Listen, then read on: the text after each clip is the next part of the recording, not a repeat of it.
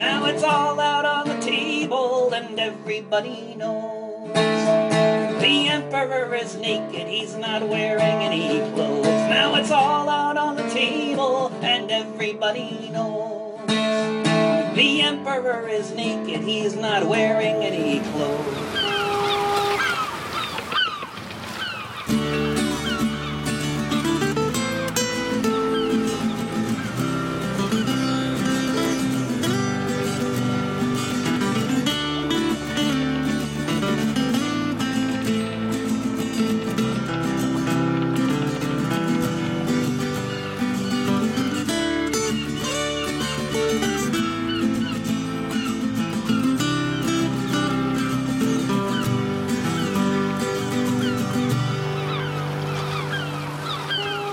Willkommen zum Klabautercast Nummer 91. Ich sitze hier mit Kevush. Hallo Kevush. Hallo Maha. Wer bist du denn?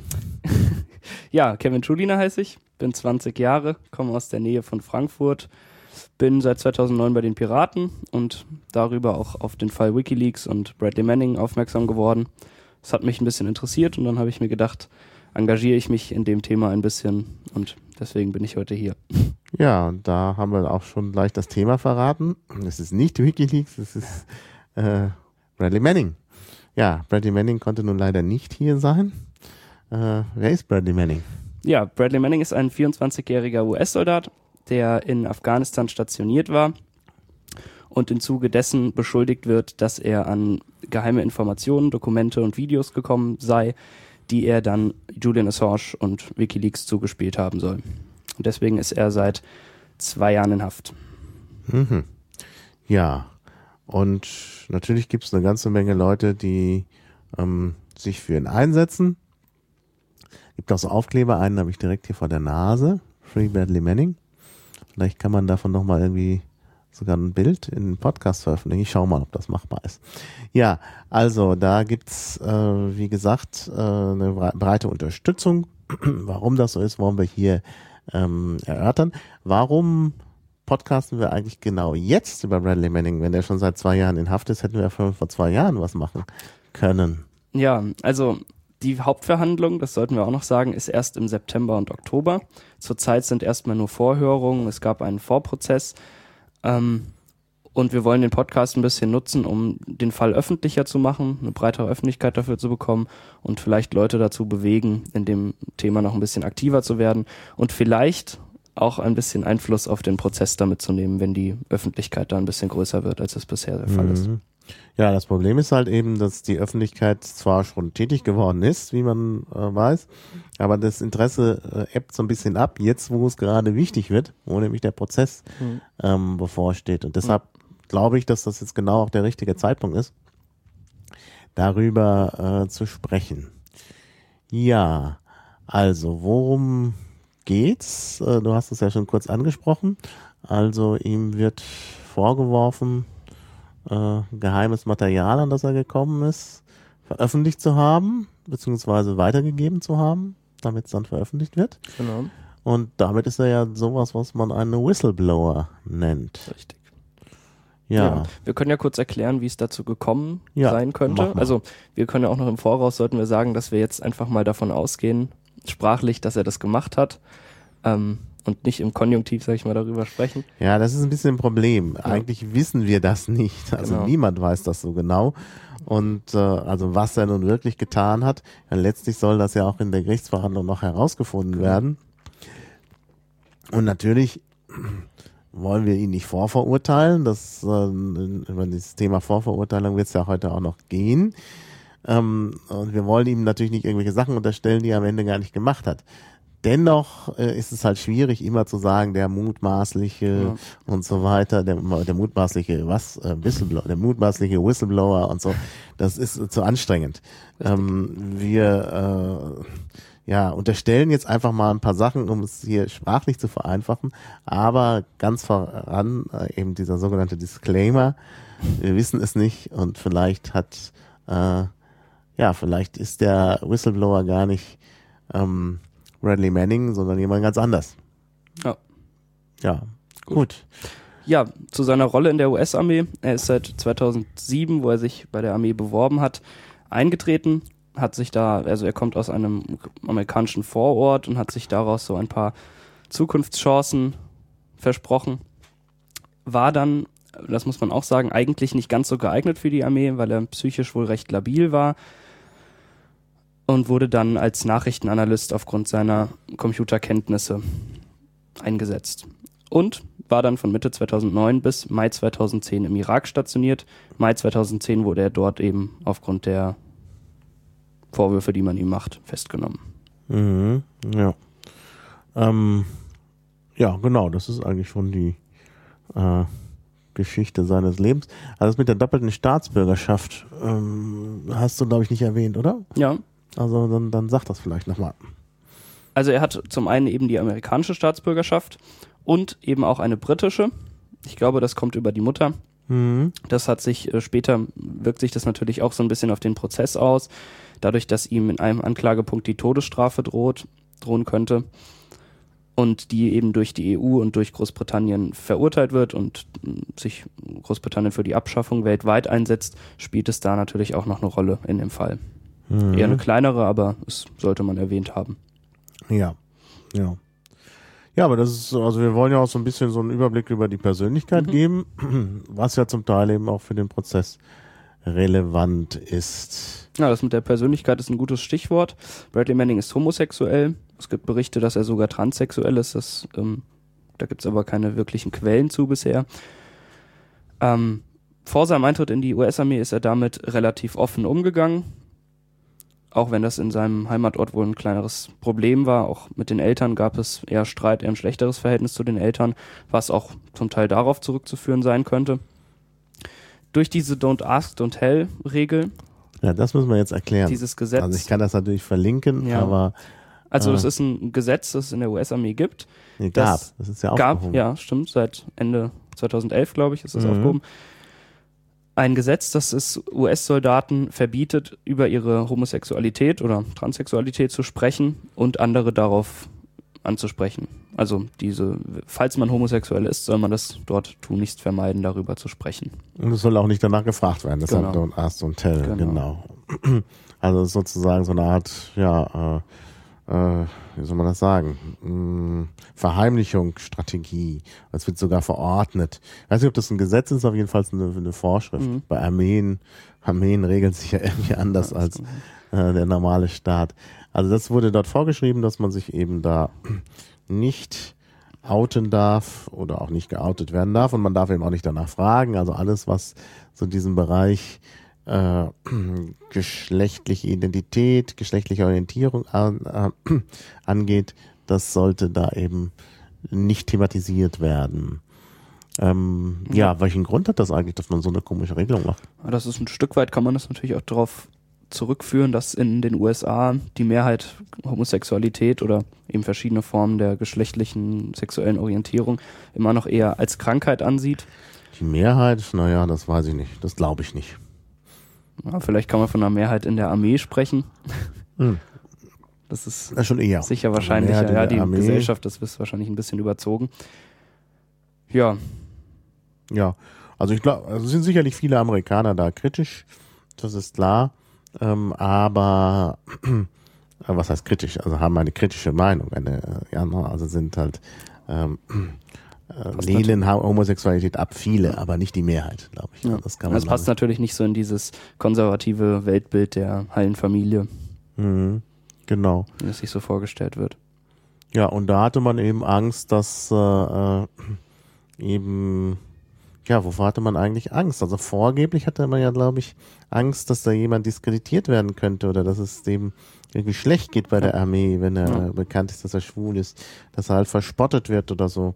Das war, oder auch lesbisch, da sind ja auch viele Frauen dort. Allgemein, dass es eine Schwäche für eben die Armee in den Ländern, wo sie stationiert Genau, sind, sein könnte. genau. Weil Das- meine, im Irak, Afghanistan, da ist das noch ein heikleres Thema Ja. als in den USA. Das kommt eben noch da zusätzlich dazu. Also nicht nur, dass derjenige selber für sich Nachteile hat, sondern ich glaube, die, äh, die Idee, die dahinter steckt, war eben auch, dass es ähm, vielleicht die Armee, dass der Armee irgendwie schaden könnte. Also einmal vielleicht bei Auslandseinsätzen, was natürlich, glaube ich, wirklich herbeigeredet ist. Mhm. Ähm, denn äh, äh, bei Auslandseinsätzen begegnet man ja den, den Soldaten nicht so unbedingt als Personen, sondern eben als Soldaten.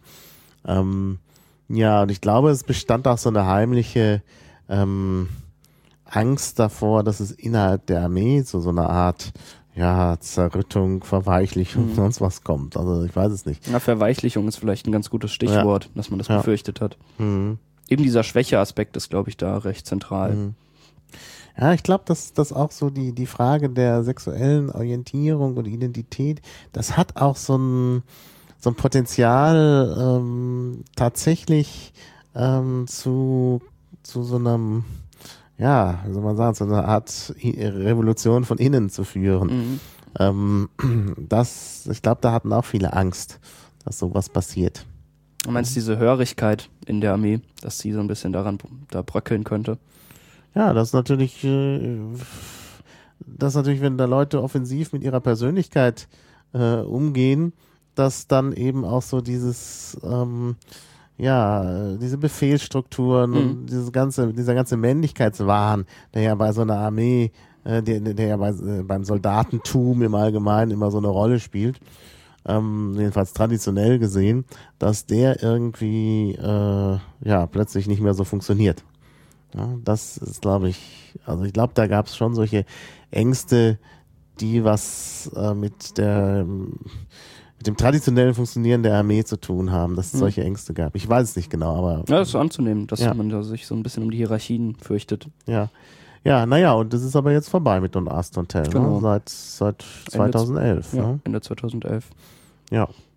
Ja, also zusammenfassend vielleicht zur Persönlichkeit kann man sagen, dass er dadurch sich vor allem dann eben auch in der Armee doch eher wie ein Außenseiter gefühlt hat, verstoßen.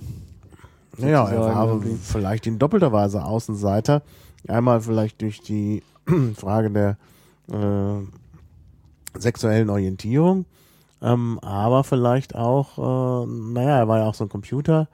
Äh, Nerd. Nerd, eben, also das Nerd-Sein ist vielleicht auch nochmal so etwas, was einen eher isoliert. So eine Armee, wo es irgendwie um, äh, ja, wo eben der sportliche Mensch irgendwie so den. Der Starke. Ne, der Starke, so den, äh, das Leitbild abgibt. Ja, ne? das stimmt. Ja, also ich denke, das spielt wahrscheinlich schon eine Rolle auch in den Dingen, die dann passiert sind. Ja, was ist jetzt passiert? Also ist da jetzt. Ja, nochmal kurz anschließen, das ist wahrscheinlich auch ein gutes, also daran sieht man, wenn man sich da nicht so involviert fühlt in der, fühlt in der Armee, man ist da so ein bisschen isoliert, das macht einen dann vielleicht auch zu jemandem, der dann eher mal ausbüchst sozusagen, also jemand, der dann da die Informationen weitergibt. Ja, das ist vielleicht jemand, so jemand ist vielleicht jemand, der auch mehr nachdenkt als die anderen und sich eben vielleicht auch selber nochmal Gedanken macht. Aber wenn er nicht. Teil dieses Schauspiels ist zu 100 Prozent. Ja, er ist nicht so richtig dabei. Das heißt, er kann eben aus dem Grund schon quer denken mhm. und ähm, macht sich vielleicht Gedanken, die, die andere nicht machen, die sich andere nicht machen, die das vielleicht, die eben dann auch Dinge verdrängen können. So, ja. jetzt aber wirklich, was ist dann passiert, beziehungsweise was mhm. nimmt man an, was passiert ist? Das ist ja, also soweit wir es bisher geklärt haben, ist es ja unproblematisch, aber jetzt kommen ja, ja diese Dinge, die dann im Irak passiert sind, wo man halt, äh, ja. Ja, Manning hatte Zugriff genau auf dieses SIPR-Net, Secret Internet Protocol Routers Network. Ähm, das ist ein Server, auf die zwei, ungefähr 2,5 Millionen Leute, eben hauptsächlich US-Soldaten oder Leute der US Army Zugriff haben. Da liegen Top Secret, also als Top Secret eingestufte Daten drauf, die eben Kriegsbewegungen oder Diplomatie, Dokumente betreffen, Depeschen. Mhm.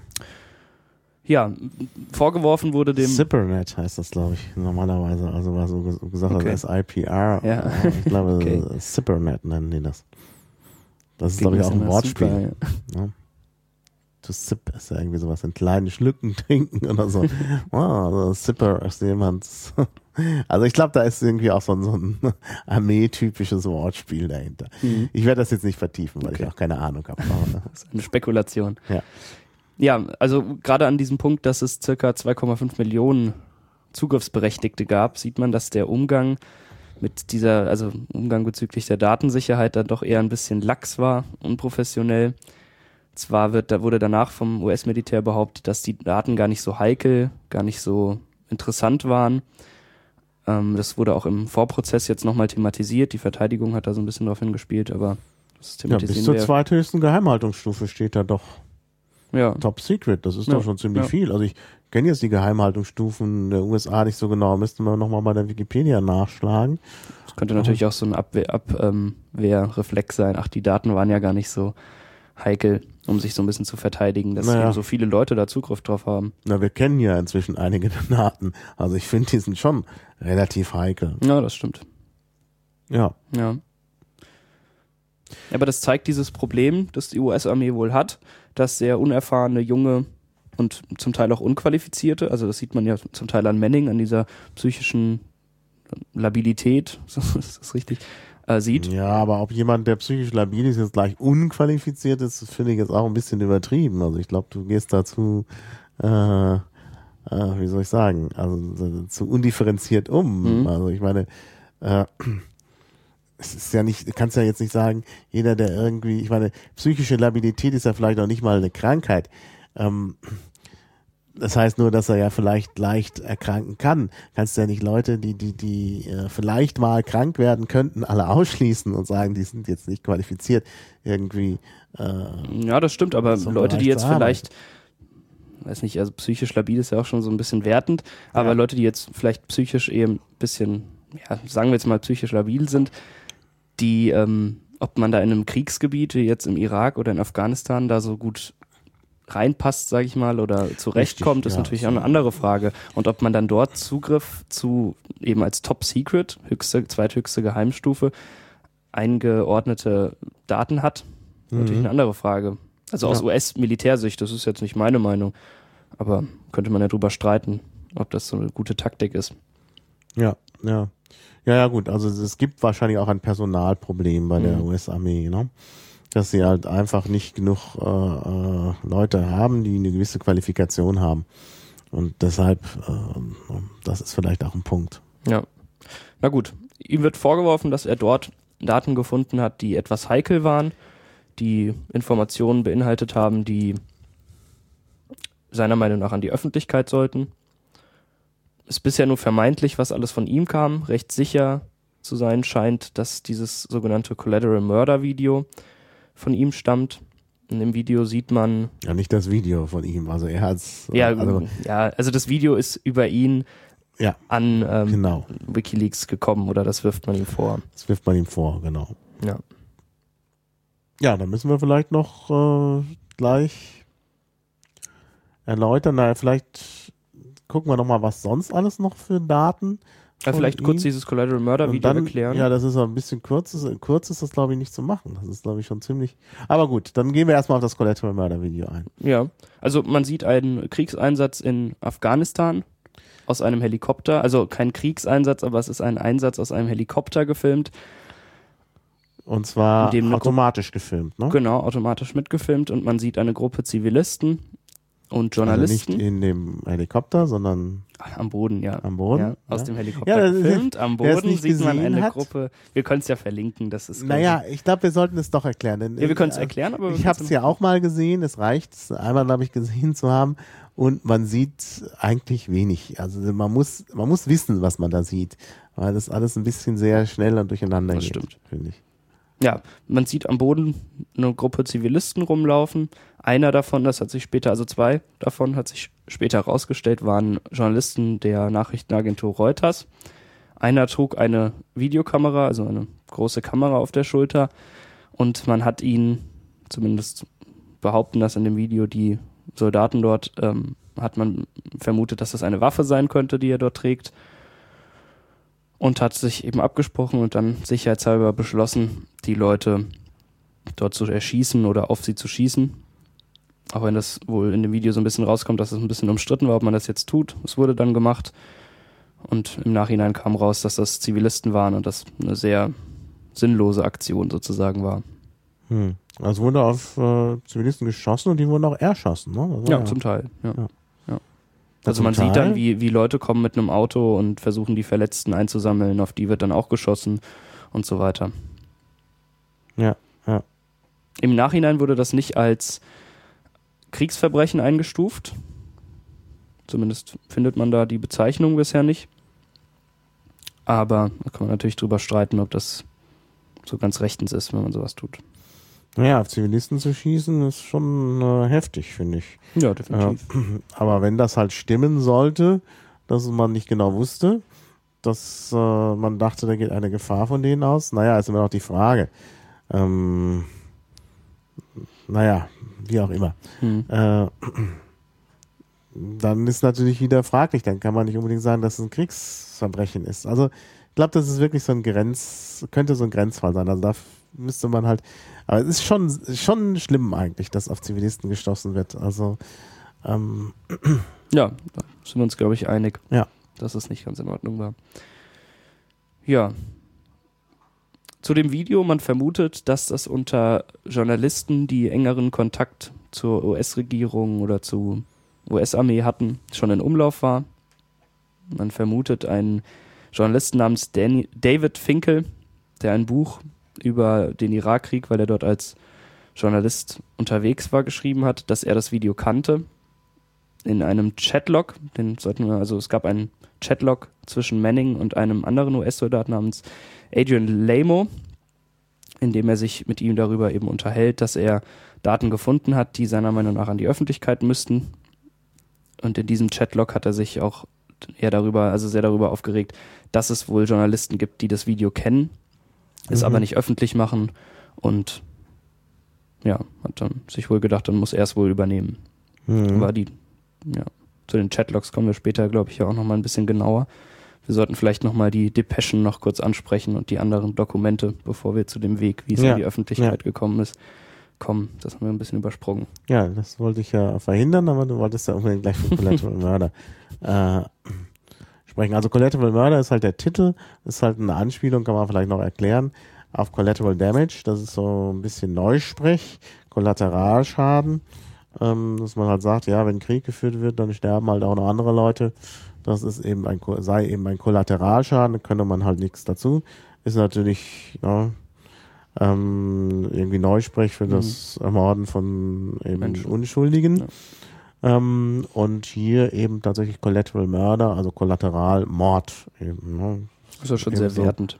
Ja, das ist sehr wertend. Der Titel ist aber äh, erst später äh, dem Video verliehen worden, als es eben von Wikileaks Genau, veröffentlicht ja, wurde. durch ja, Wikileaks kam dieser Name. Genau. Ja. Dann wird vermutet, also es gab diese US-Depeschen, die dann veröffentlicht wurden, die kamen zwar zum Teil aus US-Botschaften, unter anderem der türkischen Botschaft, also man vermutet, dass da etwas aus der türkischen Botschaft kam, zum Teil eben auch wohl über Manning und ja, Dokumente. wird vermutet, genau. Ja. Und dann gibt es diese Gitmo-Files. Das ist eine Art Insassenkartei über die Insassen in dem Gefängnis Guantanamo, US-Gefängnis. Mhm. Und da geht es einmal um die Geschichte der Gefangenen, also alle Daten, die man über die Gefangenen dort hat. Und diese Gitmo-Files sind in dem Sinne sehr heikel. Also erstmal ist es wirklich so die erste Statistik, die an die Öffentlichkeit gekommen ist über Gefangene dort. Und es wird halt deutlich, dass viele Leute unschuldig dort inhaftiert sind. Mhm. Dass man das relativ schnell rausgefunden hat, aber die Leute einfach äh, dort inhaftiert gehalten hat, Ja. weil man nicht genau wusste, wie man damit jetzt umgehen soll und da sich wahrscheinlich auch keinen Fehler eingestehen wollte. Und es gab da auch einen recht großen Aufschrei weltweit, nicht nur in den USA. Gerade in der Diskussion, ob Guantanamo so ganz rechtens ist, was man dort macht, ja. dass man Leute da einfach auf einer Insel festhält, ob man da jetzt Ja, Beweise genau. hat oder nicht. Ja, das ist, äh, also ich glaube, die, die amerikanische Regierung war sich schon im Klaren, dass das alles nicht so rechtens ist. Deshalb haben sie es ja dort Geheim gemacht, gehalten, außerhalb, ja. geheim gehalten und äh, außerhalb der USA, Mhm. wo halt eben US-Recht auch, ja, ich würde fast sagen, immer nur dann gilt, wenn es gerade passt. Ne, also ja, äh, Ja. Muss man vielleicht so sagen. Mhm. Jetzt kann man natürlich wieder zugunsten mh, der USA auch sagen, ähm, wenn ähm, da Leute inhaftiert sind, die irgendwo sonst herkommen. Die kamen ja, glaube ich, von, von überall. Man hat ja, glaube ich, nach dem 9-11-Angriff das da eingerichtet und Leute wirklich von überall dahin geschafft. Mhm. Also nicht nur aus, aus Afghanistan. Ich glaube, Beirut ist da ein, also ist aus den Files öffentlich geworden, dass aus Beirut sehr, sehr viele Inhaftierte Mhm. kommen. Also Ja, sind ja auch zum Beispiel, ähm, da sind ja auch Usbeken und, und äh, Ähm, Uiguren zum Beispiel mhm. sollen da auch sein, aus irgendwelchen unerfindlichen Gründen. Ja, die sollten ja dann mal nach also Deutschland kommen. Ja, es gab. Jetzt glaube ich nicht mehr, oder? Ich glaube, also ich, mir ist jetzt, fällt jetzt nur dieser Fall mit Murat Kurnas ein. Genau, ja, ja. Der ist ja ziemlich durch die Presse auch gegangen. Also sollten wir vielleicht kurz, wollen wir das kurz erklären? Ja, erklär kurz. Das ist ein ähm, Mann, der ist in Bremen ja, geboren, glaube ich, genau. und aufgewachsen auch. Ist dann war konvertiert, glaube ich. Mhm. Also ist, hat sich dem Koran angeschlossen und dem hat Islam. Ja, richtig, ja, nicht den Koran, ja, richtig. Und es wird vermutet, dass er einfach nur Familie besuchen wollte im Iran. Mhm. Ihm wird vorgeworfen, dass er dort in eine sogenannte also sogenannten Koranschule sich zu einem Terroristen ausbilden lassen wollte und deswegen wurde er an, am Flughafen festgenommen. Ja. Naja, es ist schnell rausgekommen, dass er unschuldig war, wurde aber mehrere Jahre dort festgehalten ja. und gefoltert. Ja. Naja, der Punkt ist halt eben, also das Foltern ist dann nochmal ein extra Kritikpunkt natürlich. Ähm, aber jetzt nochmal ein bisschen pro USA. Wenn halt äh, herauskommt, ah, es ist ein Fehler gemacht worden und da ist jemand unschuldig in Guantanamo und das ist halt jemand äh, irgendwie aus der Uigurischen Republik oder ähm, dann, dann ist natürlich, ja, dann hat, ist natürlich ein Problem da, weil man nicht einfach äh, dann die Leute nach Hause schicken kann. Das geht halt nicht so einfach. Also das ist ja auch im Nachhinein noch das Problem, wenn man das Lager tatsächlich auflöst. Und ich hatte ja damit gerechnet, dass kurz nach dem Regierungsantritt von Obama das Lager tatsächlich aufgelöst wird. Aber es sind natürlich viele Schwierigkeiten. Also die Leute, wo soll man da hin mit den Leuten? Also, ja, definitiv. Also das hat man jetzt viel zu lange dort ja aufgebaut. Zum Teil da völlig entwurzelt, beziehungsweise ja. kommen auch aus Situationen, wo sie dann also ich meine, wenn, wenn jetzt jemand, äh, also wenn jetzt ein äh, uigurischer Aktivist nach China zurückgeschickt wird, dann ja, nee, also da will der nicht hin. Und da soll der auch nicht hin, weil an dem Punkt natürlich es dem nicht gut geht. Ähm, also das ist, sind doch noch viele Probleme. Deshalb sieht man ja eben auch, klar, also wenn man feststellt, oh, da haben wir den Falschen, was tun. Ne? Also mhm. das ist, also kann man fast schon nachvollziehen, obwohl ich natürlich jetzt nicht damit entschuldigen will, dass die Leute in the first place, wie man so sagt, da erstmal äh, ähm, gefangen genommen werden und da ähm, in so ein Lager gesteckt werden. Das Eben, das kann man natürlich kritisieren, ob das so ganz, ob das rechtens ist, was man da tut und dass man Leute mit so einem Verdacht erstmal auf ein Gefängnis, ja. auf eine Insel steckt. Ja. Und wenn man dann sieht, dass es so nicht geht oder wenn man sich entschließt, das Lager aufzugeben, dann sollte man sich auch schnell und intensiv Gedanken machen, wie man das Problem löst und dann nicht genau. einfach noch weitermachen, weil man jetzt einfach nicht mehr anders kann. Das ist auch nicht gut. Also, naja. Ja. Gut, also das äh, war jetzt Guantanamo, haben wir abgeschlossen. Also Guantanamo ist äh, exterritoriales Gebiet, das liegt auf Kuba mhm. und äh, ist aber eine Station der Amerikaner.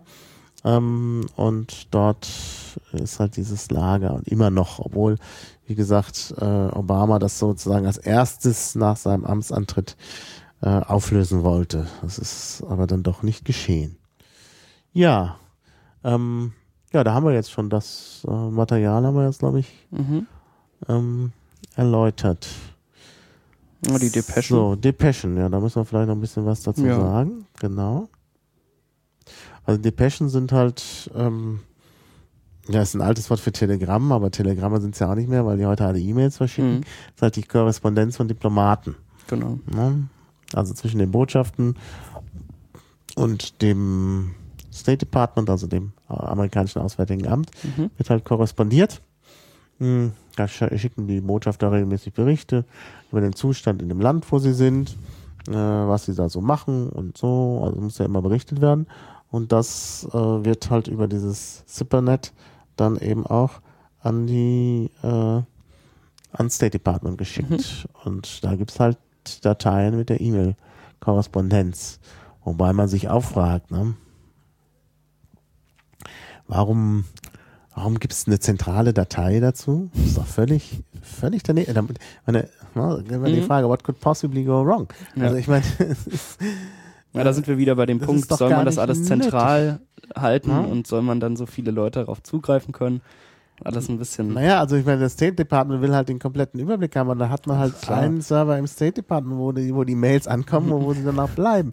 Und dann, ähm, was ich auch nicht verstehe, es gibt doch wirklich abgehangene Verschlüsselungsverfahren, also P, äh, PGP, könnte man doch nutzen. Ne? Also da schreiben alle, die was schreiben, mit einem öffentlichen Schlüssel. Und der Empfänger im State Department hat den geheimen Schlüssel, kann man zur Sicherheit noch irgendwo hinterlegen, in einem Umschlag auf Papier in oder einer so. verschlossenen Schublade. Ja, ja, es gibt doch da wirklich gute Möglichkeiten und dann, Ja, dann stimmt. kann da niemand dran. Also hier nochmal ein Tipp, äh, liebe äh, amerikanischen Freunde. Wir empfehlen Technologie aus den USA, PGP, vielleicht auch als Open Source Variante, GNU PG. Ähm, könntet ihr vielleicht mal einsetzen. Ja. Gut, nach dem kurzen, nach dem kurzen Werbeblock. Werbeblock, es kommen noch mehr Werbeblöcke. Wir wollen uns ja von der Dauerwerbesendung verabschieden und machen das jetzt in Werbeblöcken. Gut, kommen wir zurück also auf diese Depeschen. Also, jetzt erläuter mal, was da alles so drin Die steht. Depeschen. Ja, allgemein sind die ja ziemlich durch die Medien gegangen. In Deutschland und Europa hauptsächlich ja doch eher die eher uninteressanten. Also da es wird jedem noch in Erinnerung sein, die Informationen über bekannte Politiker in Deutschland und weltweit, was das so für Leute sind und Och, fand ich aber amüsant. ja, amüsant, aber eben auch nicht Ja. mehr. Also Mhm. aus den Daten war wohl ein bisschen mehr rauszuholen. In Deutschland war das eher das, was so durch die Presse, Tagespresse gegangen ist. Hm. Ja. Also vielleicht so als Beispiel, ähm, es gab, es sind mehrere Geschäfte zwischen dem der US-Regierung und Regierung im Norden von Afrika bekannt geworden, dass man denen eben Waffen verkauft hat oder Überwachungssoftware und so weiter. Das ist ja auch später jetzt noch, also durch diese Telecomics-Veröffentlichung zum Beispiel ist das ja auch nochmal sehr deutlich geworden. Wir haben auch einen Klamautergas gemacht über Mhm. Telecomics, also wer jetzt nicht weiß, was das ist, Wird verlinkt. einfach mal, ja, muss ich, muss ich verlinken, genau. Ja.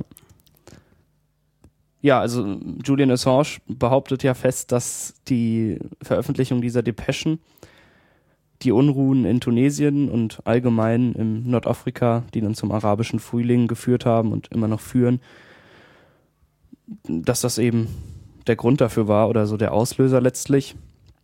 Kann man natürlich drüber streiten, ob das der einzige Grund war, warum dort eben eine Revolution ausbricht. Aber sicher wird es einen Teil dazu beigetragen haben. Mhm.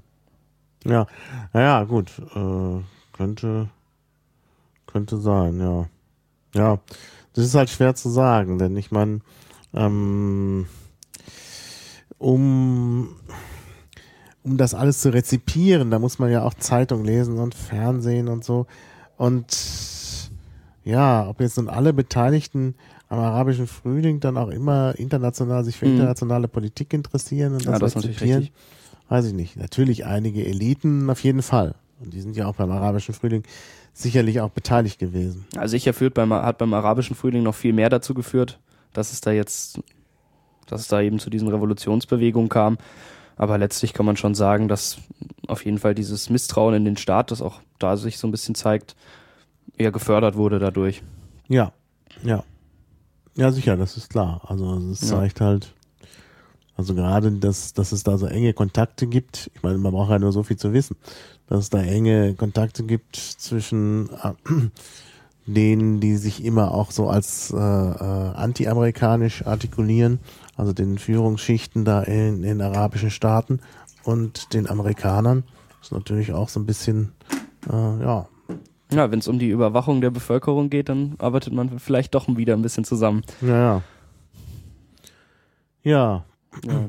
Na, es zeigt sich vor allen Dingen auch, also nicht nur die Überwachung der Bevölkerung, ich glaube, das hat die gar nicht so sehr betroffen gemacht. Aber man konnte eben auch ein bisschen mehr Einblick bekommen in das Ausmaß der Korruption in den Ländern. Ja. Und Korruption ist natürlich schon auch ein bisschen ein Problem.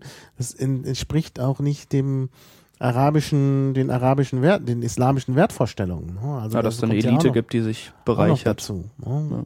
Also das führt natürlich auch dazu, dass vielleicht dann viele sagen, nee, solche Leute wollen wir da nicht. Ja, richtig. Ja.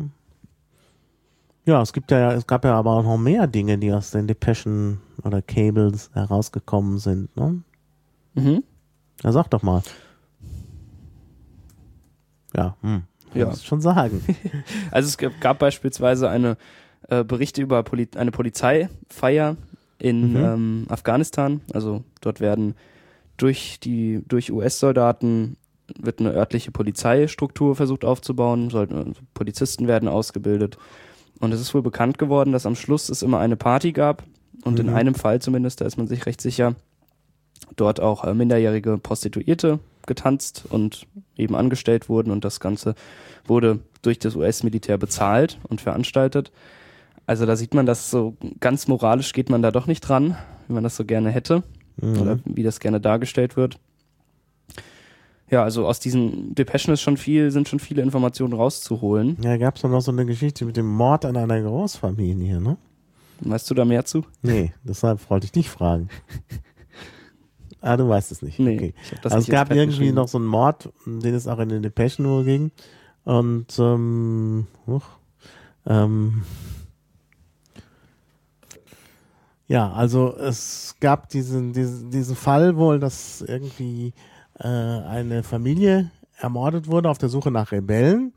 Ähm, wo man ja sagen kann, gut, die waren, äh, die US-Soldaten waren auf der Suche nach Re Rebellen, aber, oder es war schiefgelaufen, aber es war nicht schiefgelaufen, es war also gar nicht nötig, da ähm, eine ganze Familie zu ermorden. Und das ist auch äh, von äh, den Amerikanern selber als Kriegsverbrechen eingestuft worden. Also das hat tatsächlich dann auch Konsequenzen gehabt. Ähm, und darum geht's auch bei den Cables. Also man Ja. sieht, trotz, auch wenn, wenn die Amerikaner dann zugegeben haben, das war ein Kriegs, dass das ein Kriegsverbrechen gewesen ist, ist es trotzdem natürlich nicht gerade sehr, äh, nicht gerade Werbung für die USA, äh, wenn das dann nochmal öffentlich wird. Ja, vor allem, weil sie das selbst wahrscheinlich nie Ja. öffentlich gemacht hätten. Genau, Ja. genau. Wurde halt intern äh, entsprechend untersucht, aber nicht groß äh, an die Öffentlichkeit Genau. gebracht. Und das geschah halt durch die Cables, die dann von WikiLeaks äh, veröffentlicht wurden, ja. Ja.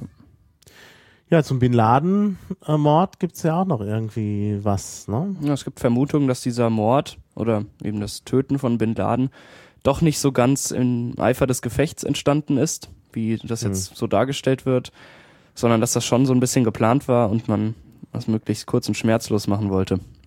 Ja, also Ja. dazu gibt's auch Cables. Und das ist natürlich auch sehr interessant. Ja. Denn äh, ich stehe immer noch auf dem Standpunkt, dass äh, man Verbrechern den Prozess macht und nicht einfach so, Ja, definitiv. ja, also nicht einfach so tötet. Prinzip ist, des Rechtsstaats, das ist nicht rechtsstaatlich. Also Genau. so, so weit können wir uns, glaube ich, einig ja, sein. Ja. Gut, also das sind so Dinge, die man aus den äh, Depeschen entnehmen kann. Hm. Also sind ja, glaube ich, immer noch nicht alle veröffentlicht. Da Nee. ist ja noch. Äh, es sind ja auch sehr viele, also die alle auszuwerten, das dauert Ja. natürlich auch lange. Ja. Also in Deutschland macht das, glaube ich, der Spiegel, mhm. hat da von Anfang an mitgemacht, der Guardian ist damit sehr bekannt. Ja. Also ist da sehr positiv aufgefallen, weil die sich da sehr engagiert haben. Ja, Na, der Guardian hat doch, glaube ich, mehr so das Internationale Genau. im Blick, Ja. während der Spiegel ja, glaube ich, inzwischen da auch schon mehr oder weniger durch ist, Mhm. weil sie dann sagen, das ist für uns, hat für uns dann nicht mehr so richtig Nachrichtenwert, wenn irgendwie in fremden Staaten irgendwas passiert. Und der Guardian hat da sozusagen einen internationaleren Blick drauf und ist da, glaube ich, auch immer noch dran. genau. Ja, die haben da so eine ganz nette Karte, wo man auch regional raussuchen kann, was zu den Depeschen so veröffentlicht wurde. Also welche Depeschen da veröffentlicht wurden, was man da finden kann. Mhm. Also das Ja. sollte man sich mal anschauen, da kann man lange drin rumstöbern. Ja, ja. Gut, also jetzt, ähm, gut, die Depeschen waren natürlich der große Coup von Wikileaks, wobei natürlich nicht Wikileaks die Daten sozusagen äh, selber gesammelt hat, sondern die wurden Wikileaks ja zugespielt. genau. Sie waren Da- der Proxy sozusagen. Ja, da geht's eben, äh, oder vielmehr, da wird eben Bradley Manning vorgeworfen, einer derjenigen zu sein, die Wikileaks die Informationen zugespielt haben. Genau. Also der eigentliche Geheimnisverrat ist, da wird eben äh, Bradley Manning vorgeworfen, obwohl es relativ sicher ist, dass er nicht der Einzige ist. Wir hatten das ja schon mit den, mit den Materialien aus der türkischen Botschaft. Und äh, ja, Ja, also da gibt es sicherlich noch mehr Whistleblower. genau. So, jetzt kommen wir zur Verhaftung. Genau. Also wie vorhin schon erwähnt, gab es diesen Chat mit dem Soldaten Adrian Lamo.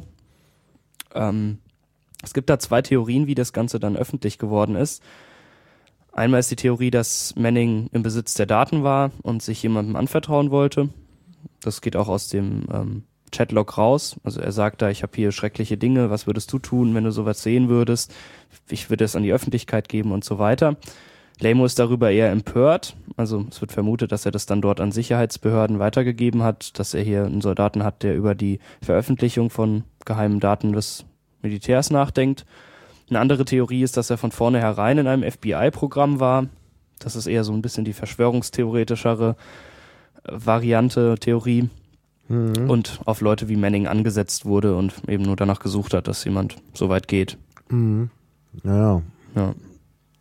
Also man kann sagen, dass die erste Theorie, dass er da die Sicherheitsbeamten informiert hat, doch die wahrscheinlichere ist. Ja. Ja, naja. Also auch da ist eben noch so einiges im Unklaren. Ähm, also kann man ja tatsächlich so sagen.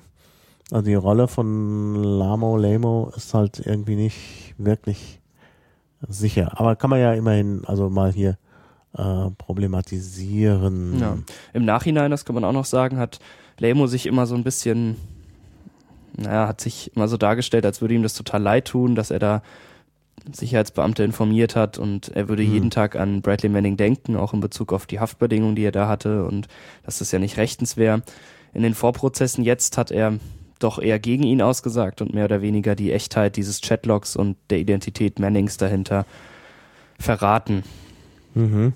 Also ist das doch zweifelhaft, ob ihm das wirklich leid tut. Ja. falls er das ja. war. Ja, gut, also ja, ist schon seltsam irgendwie. Also ja, also wir werden es jetzt auch nicht ergründen können.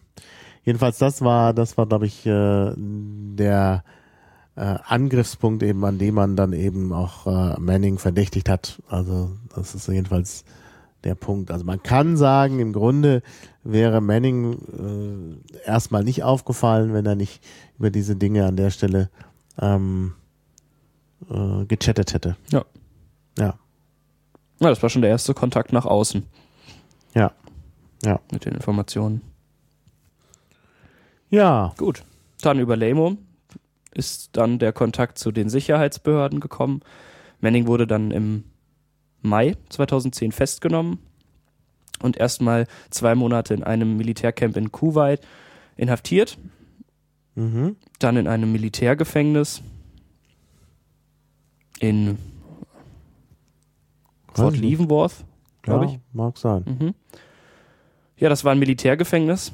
Das zeigt natürlich auch erstmal, wie man da rangegangen ist. Es gab keine ernsthafte Untersuchungshaft, sondern direkt in einem Militärgefängnis.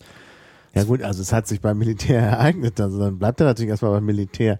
Das Militär hat natürlich auch eigene Gefängnisse, klar. Ja gut, aber man kann natürlich streiten, ob das richtig ist, jemanden nur in einem Militärgefängnis festzuhalten. Dazu Ja. kommen wir ja später nochmal mit Ja. dem Prozess, wie das dann Ja. gelaufen ist. Es sieht schon wie ein Gesamtbild eher aus. Ja. Also Berichte aus dem Militärgefängnis sind einmal, dass er, man kann da schon von Folter sprechen, dass er einmal 24, 23 Stunden am Tag nackt sein musste oder Wieso nur 23 Stunden? Was war in der 23? letzten Stunde?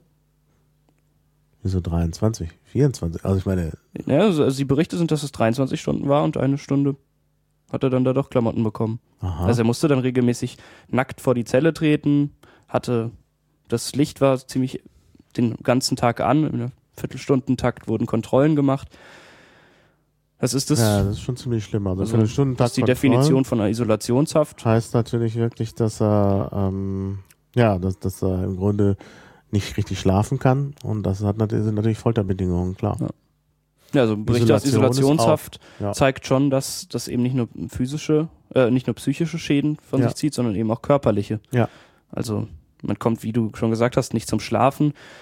Es ist wohl auch so, dass er keine Decke, keine Bettdecke, kein Kopfkissen hatte. Also liegt man da Ja. ohne Beschäftigung rum. Abgesehen von der Langeweile ist das auch für den Körper nicht ganz so gesund. Genau. Ja. Ja, es ist anzunehmen, dass der US-Militär dadurch an Informationen rankommen wollte. Eventuell sogar Kontakt zu Wikileaks, nachdem bekannt wurde, wie die, dass die Dokumente eben veröffentlicht wurden. Das hat scheinbar nicht so ganz geklappt, Mhm. wie man sieht.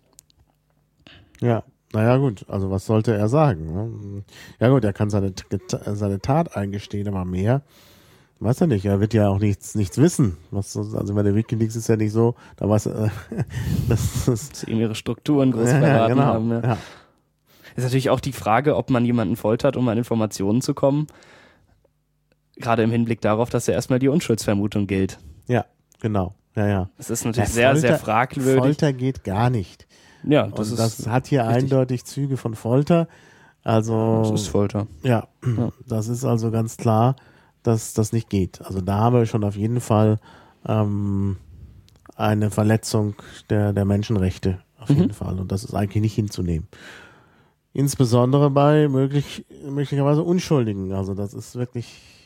Wir wissen auch, dass Folter keine sinnvolle Verhörmethode ist, Mhm. obwohl man offenbar in den USA das ein bisschen in Anders. Anführungszeichen lockerer sieht. Mhm. Ne? Also die sind ja wohl schon der Meinung, dass man, dass so ein bisschen Folter erlaubt ist. Ich meine, das ist schlimm genug. Also da würde ich natürlich die USA auch sehr kritisieren dafür. Ja.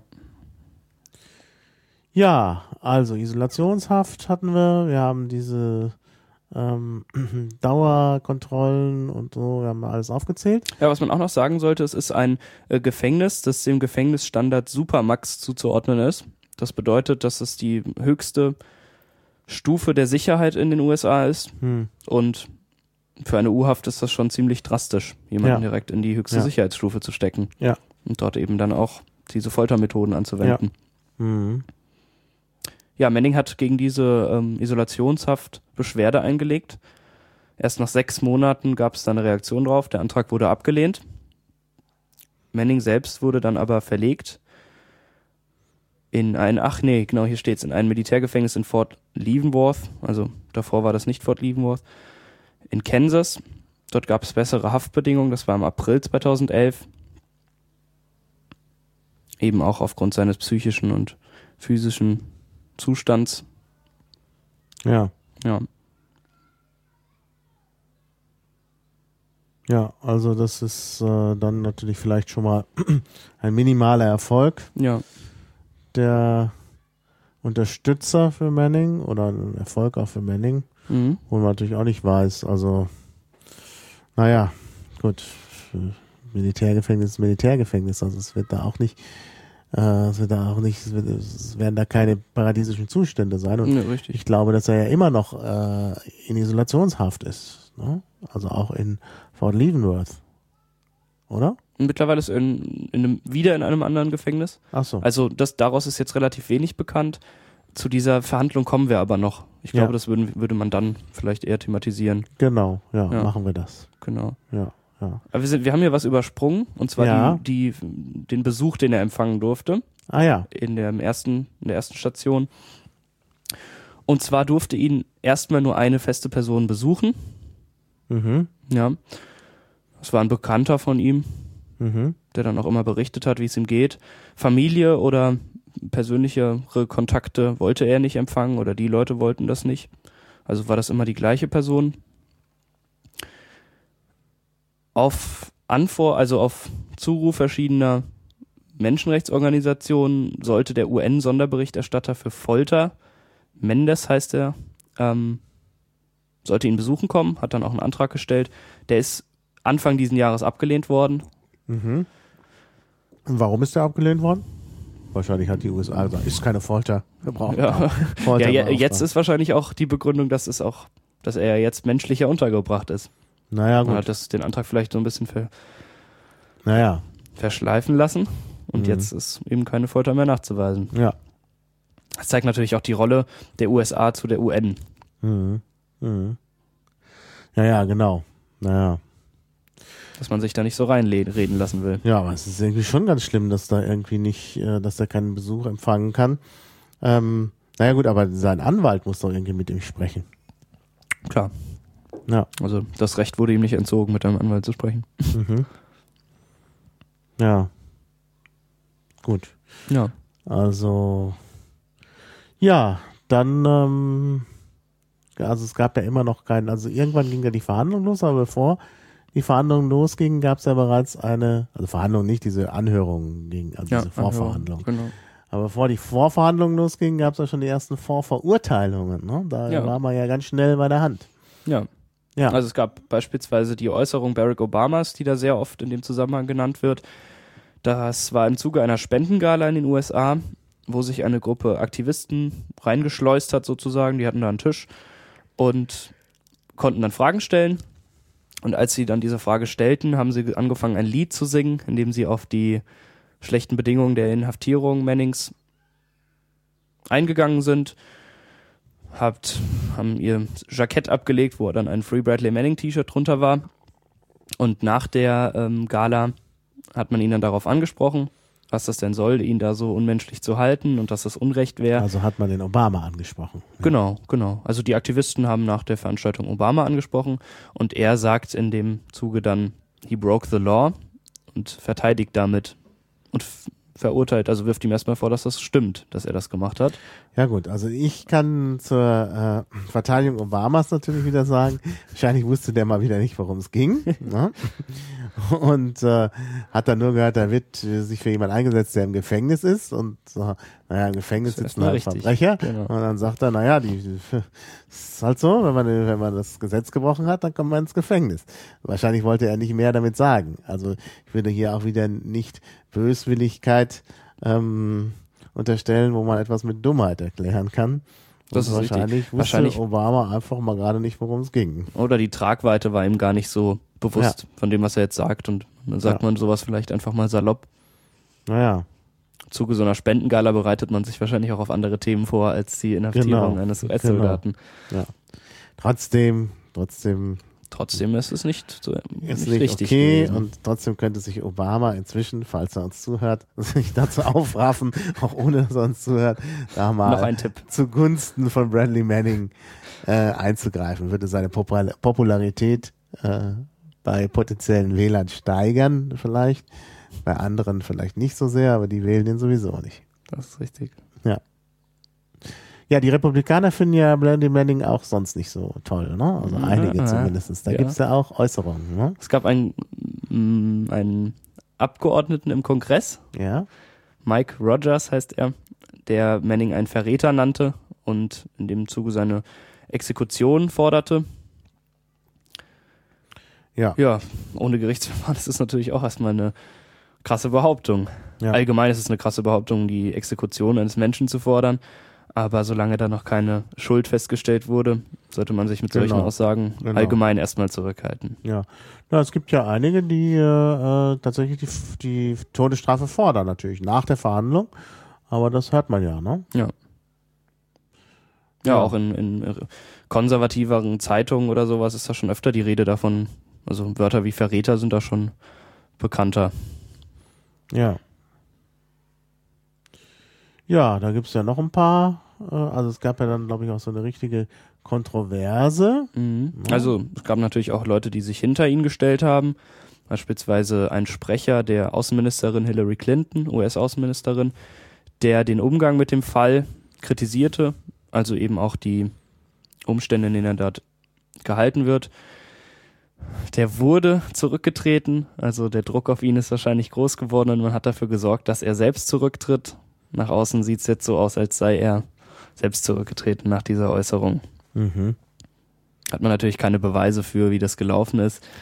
Ja, aber ist er denn wegen dieser Äußerung zurückgetreten? Also kurz danach, ja. Ja, dann ist es schon seltsam. Seltsam. Denn ich finde Auffällig. schon, ich meine, wir äußern uns ja auch ähm, zu Bradley Manning. Das ist ja auch, sind aber auch kein Sprecher der Außenministerin. ja, aber der kann sich doch äußern dazu und sagen, hier finde ich nicht gut. Naja, Klar, da sind wir uns einig, aber ja. ja. So, Es gab einen offenen Brief von mehr als 60 Parlamentariern des äh, EU-Parlaments, in dem sie die amerikanische Regierung auffordern, die Menschenrechtsverletzungen, die dort gegen Manning angewendet werden, äh, die Manning dort erleidet, äh, zu stoppen. Da spricht man auch auf die, einmal eben auf die Haftbedingungen an, andererseits auf die Todesstrafe, die ihm droht. Mhm. und fordert eben auch ein vertrauliches Treffen des UN-Sonderberichterstatters für Folter, in dem er mit ihm darüber sprechen kann, wie denn seine Umstände dort sind. ja.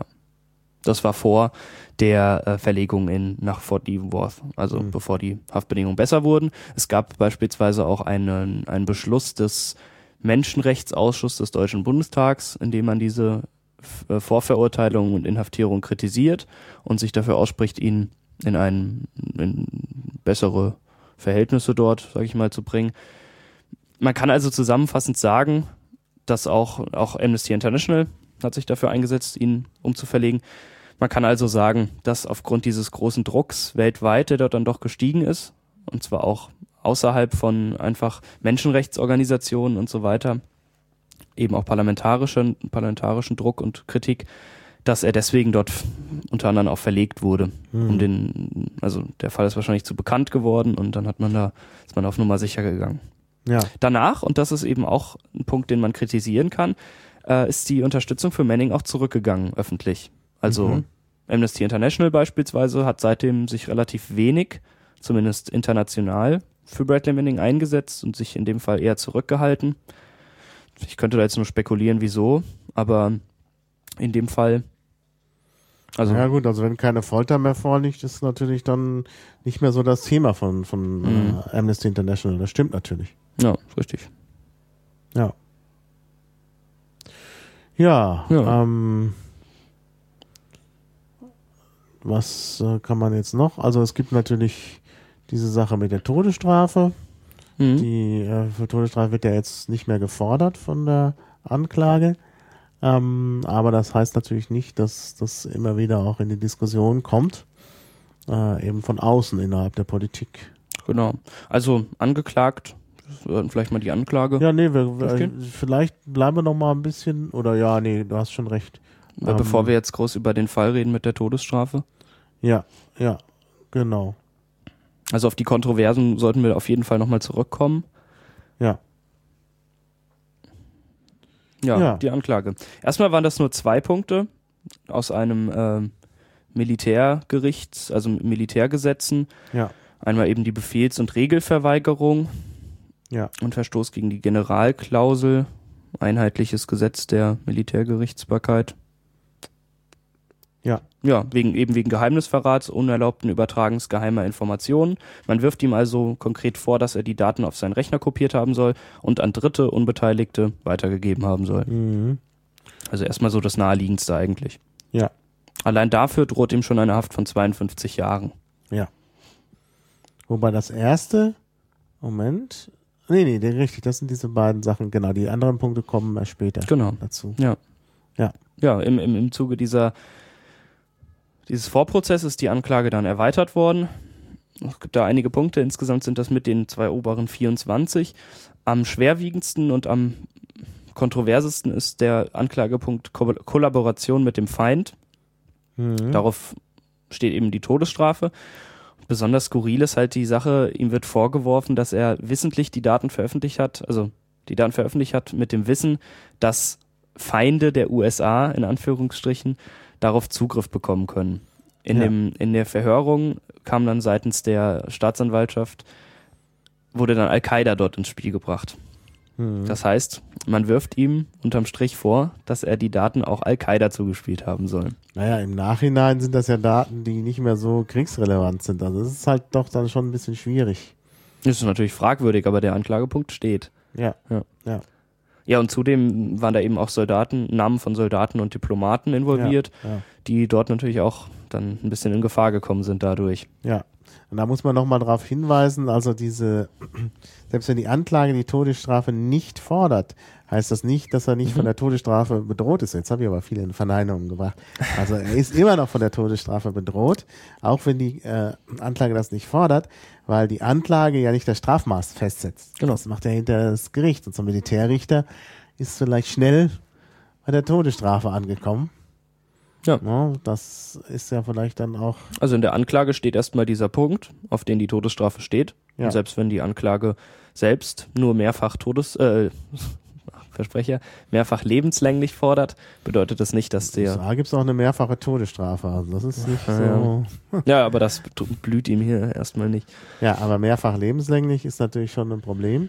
Äh, auch nicht lebenslänglich, wenn man das aufeinander addiert. In, äh, in, in den USA kann man ja Strafen akkumulieren.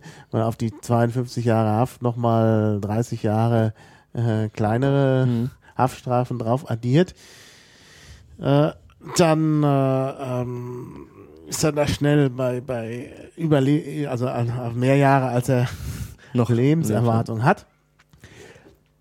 Und dann ist das faktisch lebenslänglich und es gibt ja da auch dann immer die Variante, ähm, dass man das ohne die Möglichkeit äh, der Strafverkürzung verhängen kann und dann ist es ausgemacht, ne, dass er im Ja. Gefängnis bleibt. Ja.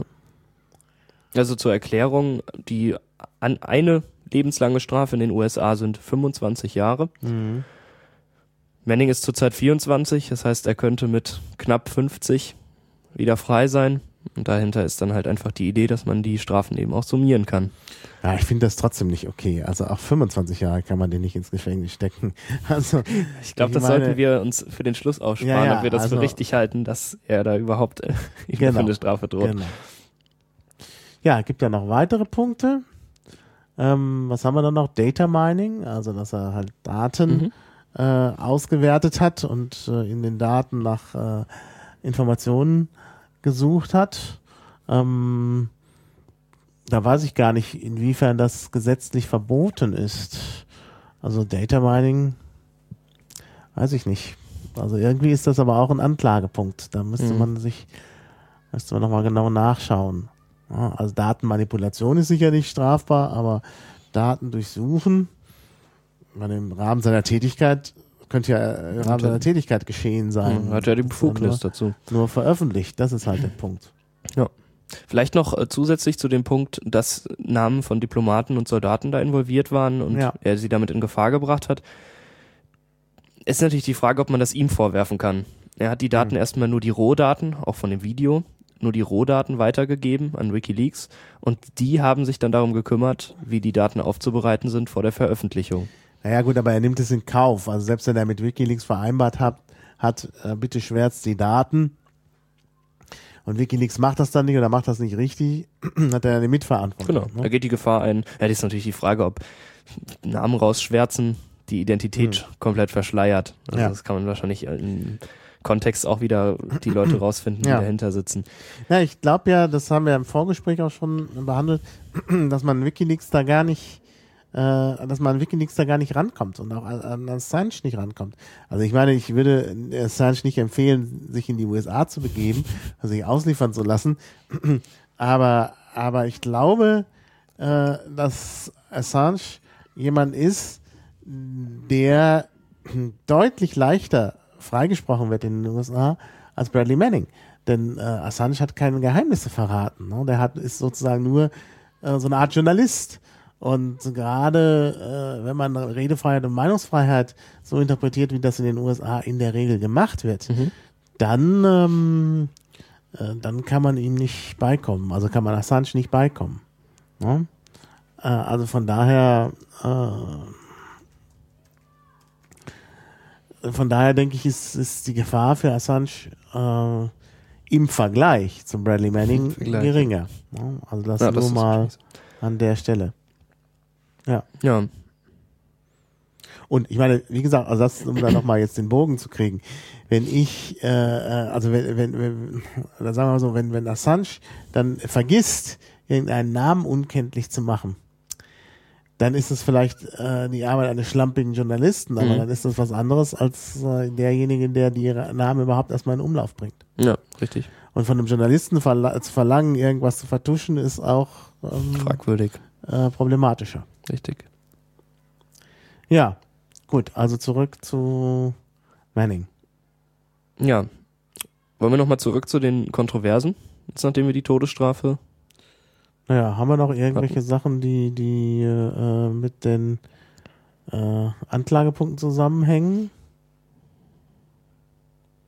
Nee, haben wir nicht. Nee. Also dann, Stimmt. Ja, dann lass uns weiter. äh, dann lass uns, ja, ja. Also Kontroverse möchtest du noch ein bisschen. Ja, sag. Also doch, Kontroversen. Ja, meine ich doch. Also, Ach so.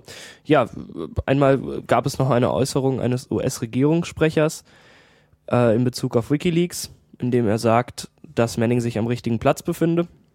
Hat Also sich zwar dafür entschuldigt. Ja. Genau. Hat sich zwar dafür entschuldigt, aber trotzdem ist das natürlich auch eine Vorverurteilung. Mhm. Also es wird nicht gesagt, wenn Manning das getan hat, befindet er sich am richtigen Platz. Natürlich auch fragwürdig, aber. Er ist ja untersuchungshaft. Oh, genau. Ist, äh, Erstmal ist er unschuldig. Ja. ja. Bis das Gegenteil bewiesen ist. Ja. Ja. Dann kann man darüber sprechen, dass der ganze Fall Bradley Manning als Präzedenzfall zu werten ist und ja, richtungsweisend ist und eine ungemeine Abschreckung hat. Ja, das soll er haben, aber genau. die hat ist dann nochmal eine andere Frage. Aber das ist sicherlich ah. auch etwas, was man, was man berücksichtigen sollte. Ähm, diese ganze Geschichte mit dem Datenverkehr, also früher war es ja deutlich schwieriger, an Geheimnisse ranzukommen. Jetzt, äh, wie gesagt, äh, PGP wird nicht benutzt und so. Jetzt kommt man halt leicht an solche Daten ran und viele kommen da ran. Es sind ja immer noch wahrscheinlich zweieinhalb Millionen Nutzer, die Supernet benutzen. Mhm. Ähm, und da will man natürlich äh, abschrecken, damit niemand auf die Idee kommt, irgendwas da nur auszuplaudern. Also von daher kommt es jetzt in der Umstellung auf moderne Kommunikationsmittel den USA gerade recht, äh, da ein Exempel zu statuieren, genau. Weil sie dann äh, äh, vielleicht eine höhere Sicherheit haben, obwohl natürlich das immer nur eine fragwürdige Sicherheit ist, ähm, wenn man so viele Leute hat, die Zugriff haben. Dann, mhm. ähm, schreckt natürlich erstmal ziemlich ab.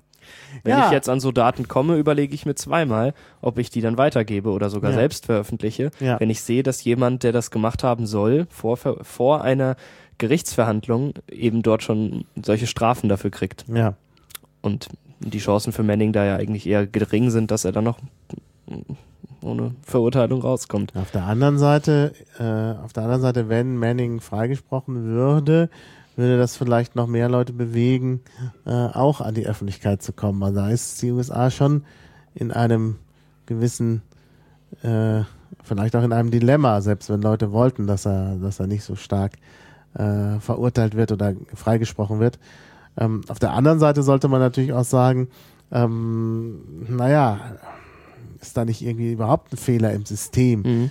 Ja, äh, denn, denn äh, so eine Art von Abschreckung funktioniert, glaube ich, nie. Wenn da jemand was mitbekommt, wo er wirklich Gewissensbisse hat, also ich glaube, dann, dann wird es auch Leute geben, die, die dann an die Öffentlichkeit treten. Also im Grunde sollte die, der Fall ähm, Manning und Wikileaks auch äh, umgekehrt eine Abschreckung sein, nicht so viel zu vertuschen oder vielleicht doch einen, Gläser, äh, einen gläsernen Staat zu haben oder einen Staat, der transparenter ist als bisher denn ähm, also es hilft nichts. Also diese Geschichte, ähm, dass man da irgendwie meint, äh, geheime Informationen in Computernetzen wirklich geheim mhm. halten zu können, gerade wenn es irgendwelche Sauereien sind. Also die Sauereien kommen dann doch ans Licht, denke ich. Ja, das kann natürlich, abgesehen auch von der Transparenz, einfach zur Folge haben, dass man sich das zweimal überlegt, ob man so, sag mal, unmoralisch handeln will. Ja. Das könnte natürlich auch die Wirkung haben, dass sich ein Staat dann überlegt, wie er hm. es dort verhandelt und ob man mit, er ist jetzt auch wertend, aber Unrechtsstaaten eben hm. noch Waffengeschäfte macht oder sowas. Ja. Ja. Also ja, die Kritik daran ist ja schon da und die ist ja auch hm. groß und auch hm. gerechtfertigt. Ja, ja, also ist, ich denke schon, dass das sowas immer irgendwie rauskommt. Also äh, das, das wird, glaube ich, auch deutlich hier. Also ja. Von daher. Ja. Gut. Gut. Nochmal zum Strafmaß. Das, da kommt jetzt dieser Punkt der doppelten Staatsbürgerschaft zu tragen. Mhm. Dadurch, dass Manning auch die britische Staatsbürgerschaft hat, ist die Todesstrafe sehr umstritten, mhm. ob man die ihm überhaupt geben kann.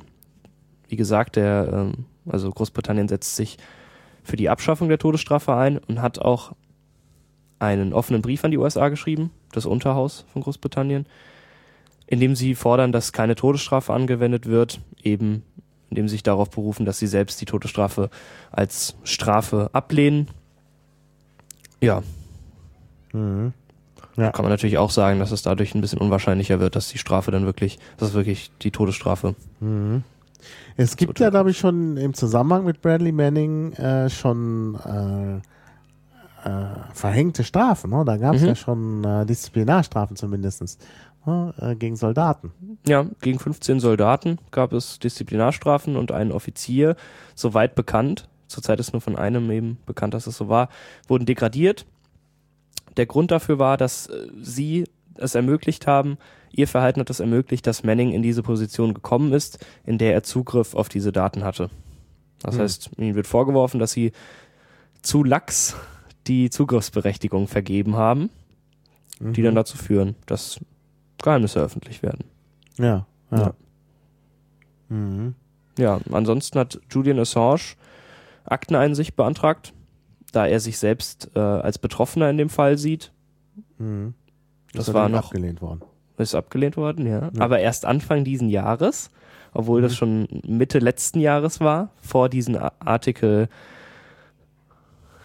32 Hearings. Ja, ja, gut. Also ich meine, die, die, die, die äh, Bürokratie arbeitet langsam. Ja, die Justiz macht das schneller. Parallel dazu. Ja. Ja, wurde abgelehnt. Endgültig. Genau. Ja, na dann kommen wir mal zum Prozess, Zum der ja demnächst bevorsteht. Also Und- erstmal gab es einen Vorprozess. Ja. Das war dieses Artikel 32 Hearing, das entscheiden sollte, ob Manning vor ein Kriegsgericht gestellt wird oder ein ziviles Gericht. Das Ganze wurde auf einem Militärstützpunkt in einem Militärgericht entschieden Ja, ja. von einem Richter, der im äh, Verteidigungsministerium naja, arbeitet. kann man wieder sagen. Muss ja jemand sein, der sich auch auskennt in der Materie. Äh, ja, aber also dazu, die Verteidigung hat das eben, hat ihn da auch als befangen gesehen in dem Fall, hat auch Antrag gestellt, dass er abgesetzt wird, Hm. ist gescheitert, ist abgelehnt worden, aber der Beigeschmack bleibt natürlich.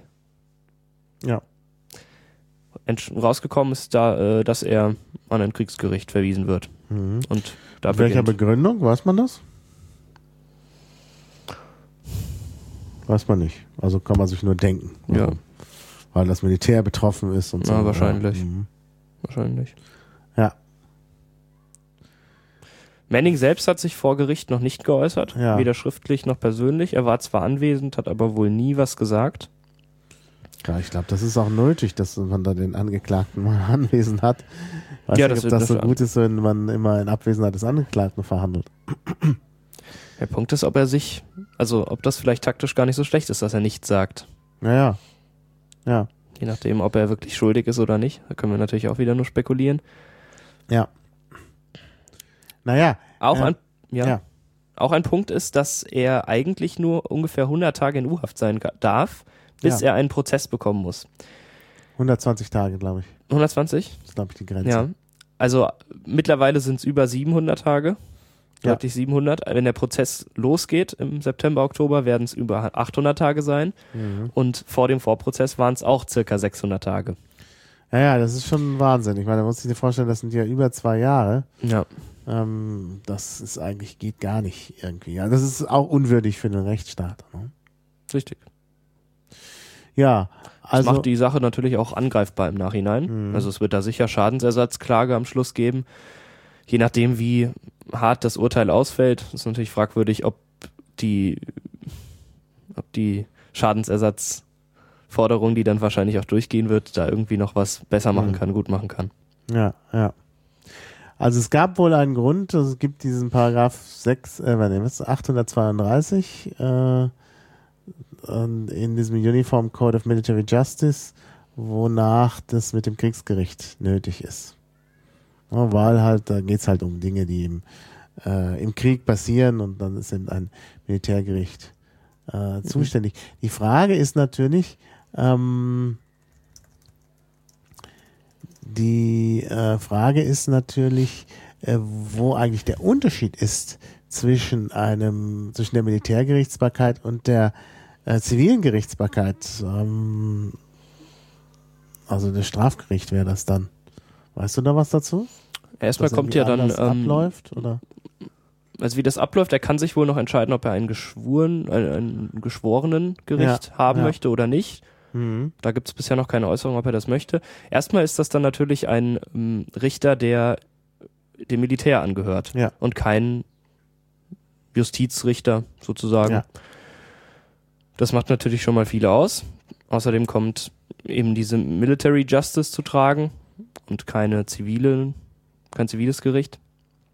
Man kann natürlich davon ausgehen, dass das Strafmaß härter ausfallen wird. Mhm. Ja. Das wird sich auch noch zeigen, wenn natürlich dann das der Prozess losgeht. Was Ja. weiterläuft. Mhm. Naja. Tja. Ja. Ja. Ende, Ma Ende April, also gar nicht so lange her, hat dann das Motion Hearing zur Vorbereitung der, des Prozesses begonnen. Mannings Verteidiger, David Coops, ist von vornherein schon sein Pflichtverteidiger, äh, beantragte alle Anklagepunkte gegen Manning fallen zu lassen, da das Gericht befangen sei, spielt er auch auf den Richter an und beruft sich auch darauf, dass er nicht alle, nicht in, keinen Zugriff zu allen notwendigen Daten, äh, Dokumenten Mhm. des Prozesses hatte. Der Antrag wurde abgelehnt, eigentlich fast zu erwarten gewesen. Ich dachte, die US-Regierung will den, äh, will dem Verteidiger die, die Dokumente zukommen. Ja, lassen. die, genau, doch, die, ach also so. die US-Regierung hat äh, eingestanden, dass er nicht alle Dokumente zugestellt bekommen hat und möchte die jetzt nachreichen, aber der Antrag, dass alle Anklagepunkte fallen gelassen werden aufgrund der Befangenheit, der wurde abgelehnt. Mhm. Das heißt, der Prozess im September, Oktober wird stattfinden. Mhm. Weiß man was, wie lange der ungefähr dauern wird? Ich glaube, angesetzt sind so drei Wochen. Ah ja, das aber ist es gibt noch keinen schnell. festen Termin, es gibt erstmal nur diesen Zeitraum, Mhm. wann das ist. Weiß man ein bisschen mehr über den Verteidiger, diesen David Coops? Du sagst Pflichtverteidiger? Ich weiß ehrlich gesagt nur, dass er Pflichtverteidiger ist. Ja gut, aber Viel mehr ist nicht ist bekannt. der gut, ist der schlecht? Ich meine, wir wissen doch, dass das US-amerikanische Rechtssystem eines der besten der Welt ist, wenn man den richtigen Anwalt hat.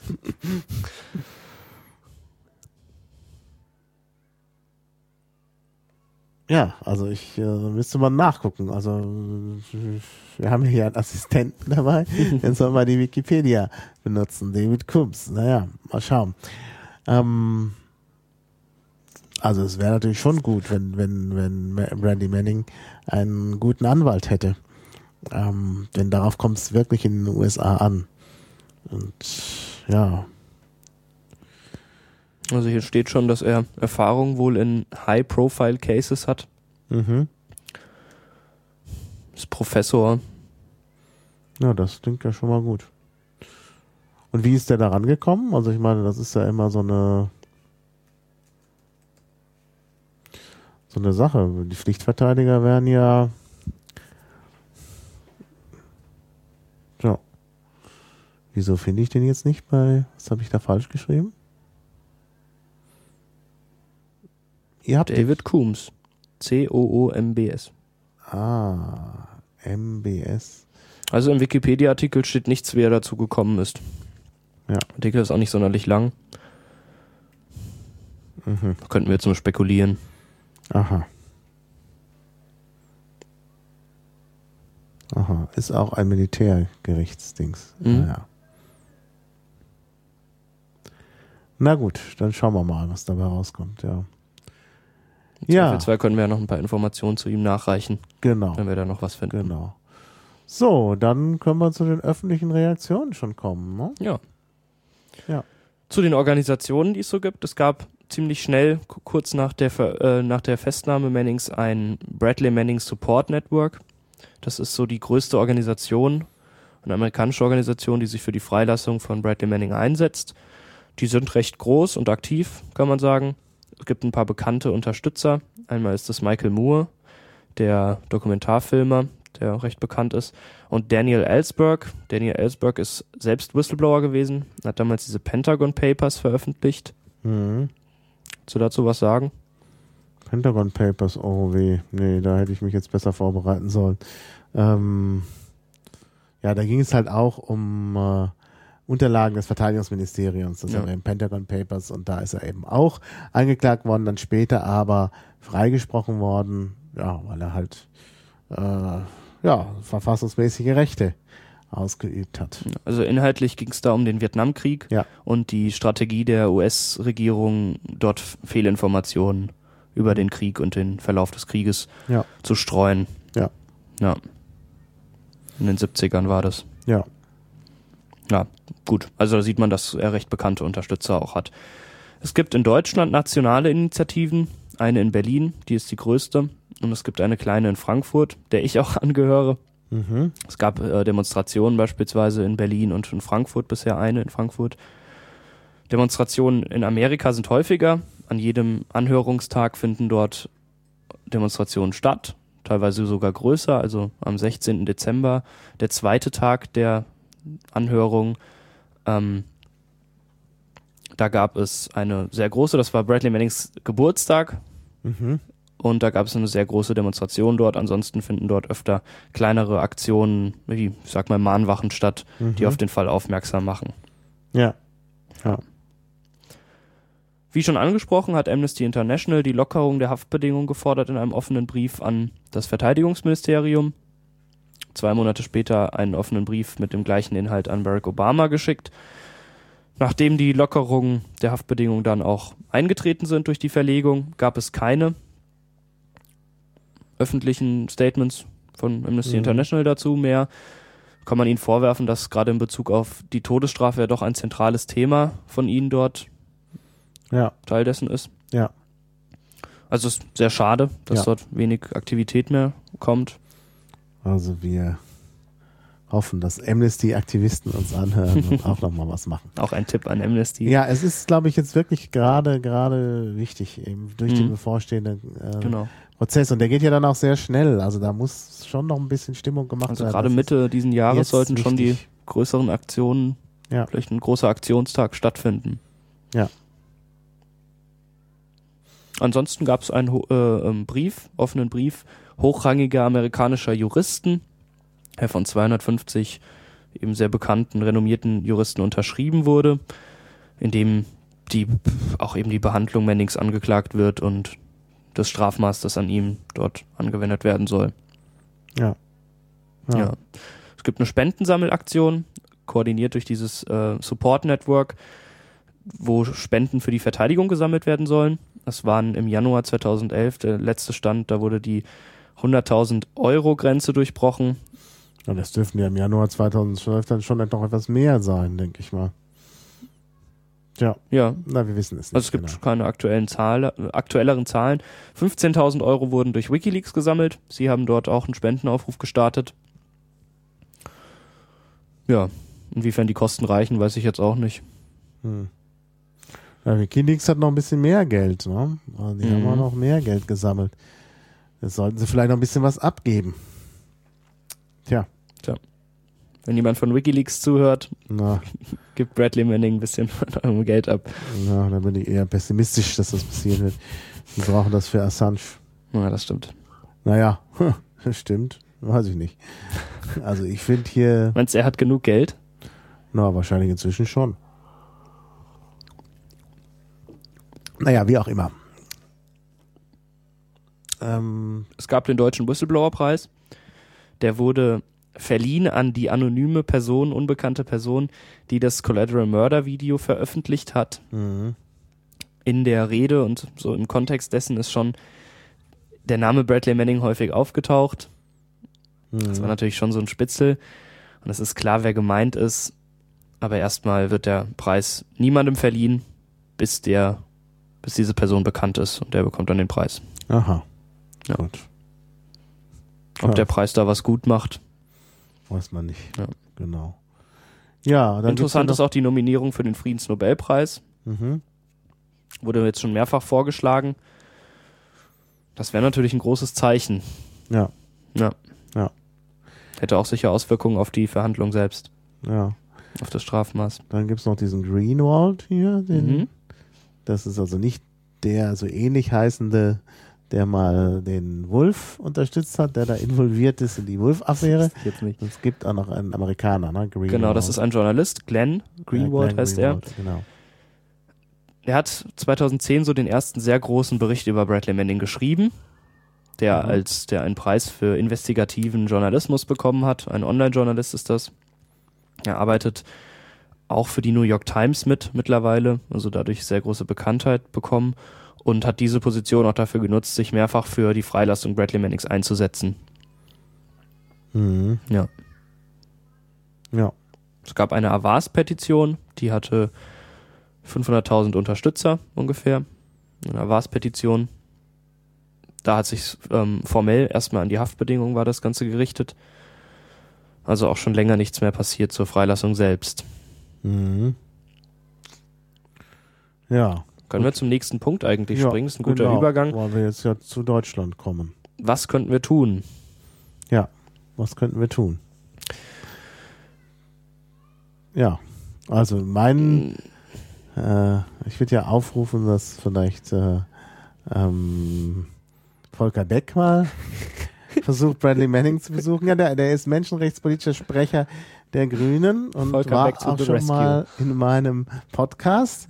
Ähm, Volker Back to the Rescue. Ich vermute aber, dass er das jetzt nicht hört, aber vielleicht kannst du mir irgendjemand weiter Wir sagen. twittern ihn mal an. Twitter ihn mal an, genau. Ähm, nee, also ich denke, Volker Beck wäre da der Richtige. Wie gesagt, als Menschenpoli äh, menschenrechtspolitischer Sprecher der Grünen, der sich auch sonst um solche Fälle Mhm. gekümmert hat, ähm, ne, könnte hier mal was tun. Ich Ja, auch wenn das jetzt ironisch rüberkommt. Bisher ist ist, ja äh, seitens der Grünen auch recht wenig passiert. Es Genau. gab einen Antrag von der SPD und den Grünen im Bundestag äh, in Bezug auf Whistleblower-Schutz. Ja, Konkret zu Bradley Manning gab es bis auf den ähm, Beschluss des Menschenrechtsausschusses nichts. mhm. Da ging es ja auch, wie gesagt, nur um die Haftbedingungen. ja, Da kann man schon kritisieren, dass bisher aus der politischen Ecke dort recht wenig passiert ist. ja, genau. Also ich denke, das sollte wirklich, da sollte wirklich was passieren. Ja. Und ich denke, die Grünen werden da auch äh, äh, eine wichtige Kraft. Die Piraten natürlich auch, aber die unterstützen Bradley Manning sowieso. Ja. Also müssten die Grünen jetzt hier noch tätig werden. Also halte ich schon für ganz wichtig. Ja, das ist wichtig, dass man da zusammenarbeitet, auch bei solchen Themen, Ja, auf die man direkt keinen Einfluss hat. ja, Was kann man sonst tun? Also erstmal sind Aktionen, öffentliche Aktionen gut. Ob das Mhm. jetzt eine Infoveranstaltung ist oder ein Infostand, in dem man Flyer, auf dem man Flyer verteilt, Demonstrationen oder einfach, dass man im Freundeskreis darüber spricht. mhm. Der Fall ist bisher leider viel zu unbekannt. ja, Der Fall Assange bestimmt da viel deutlicher die Medien, genau. obwohl Ja. der Manning-Fall der politische Fall ist. Ja, und Manning ist halt ein Whistleblower. Es geht Genau. ja immer um Whistleblower. Ich meine, Assange ist äh, äh, alles Mögliche, aber kein Whistleblower. Das ist ja der Punkt.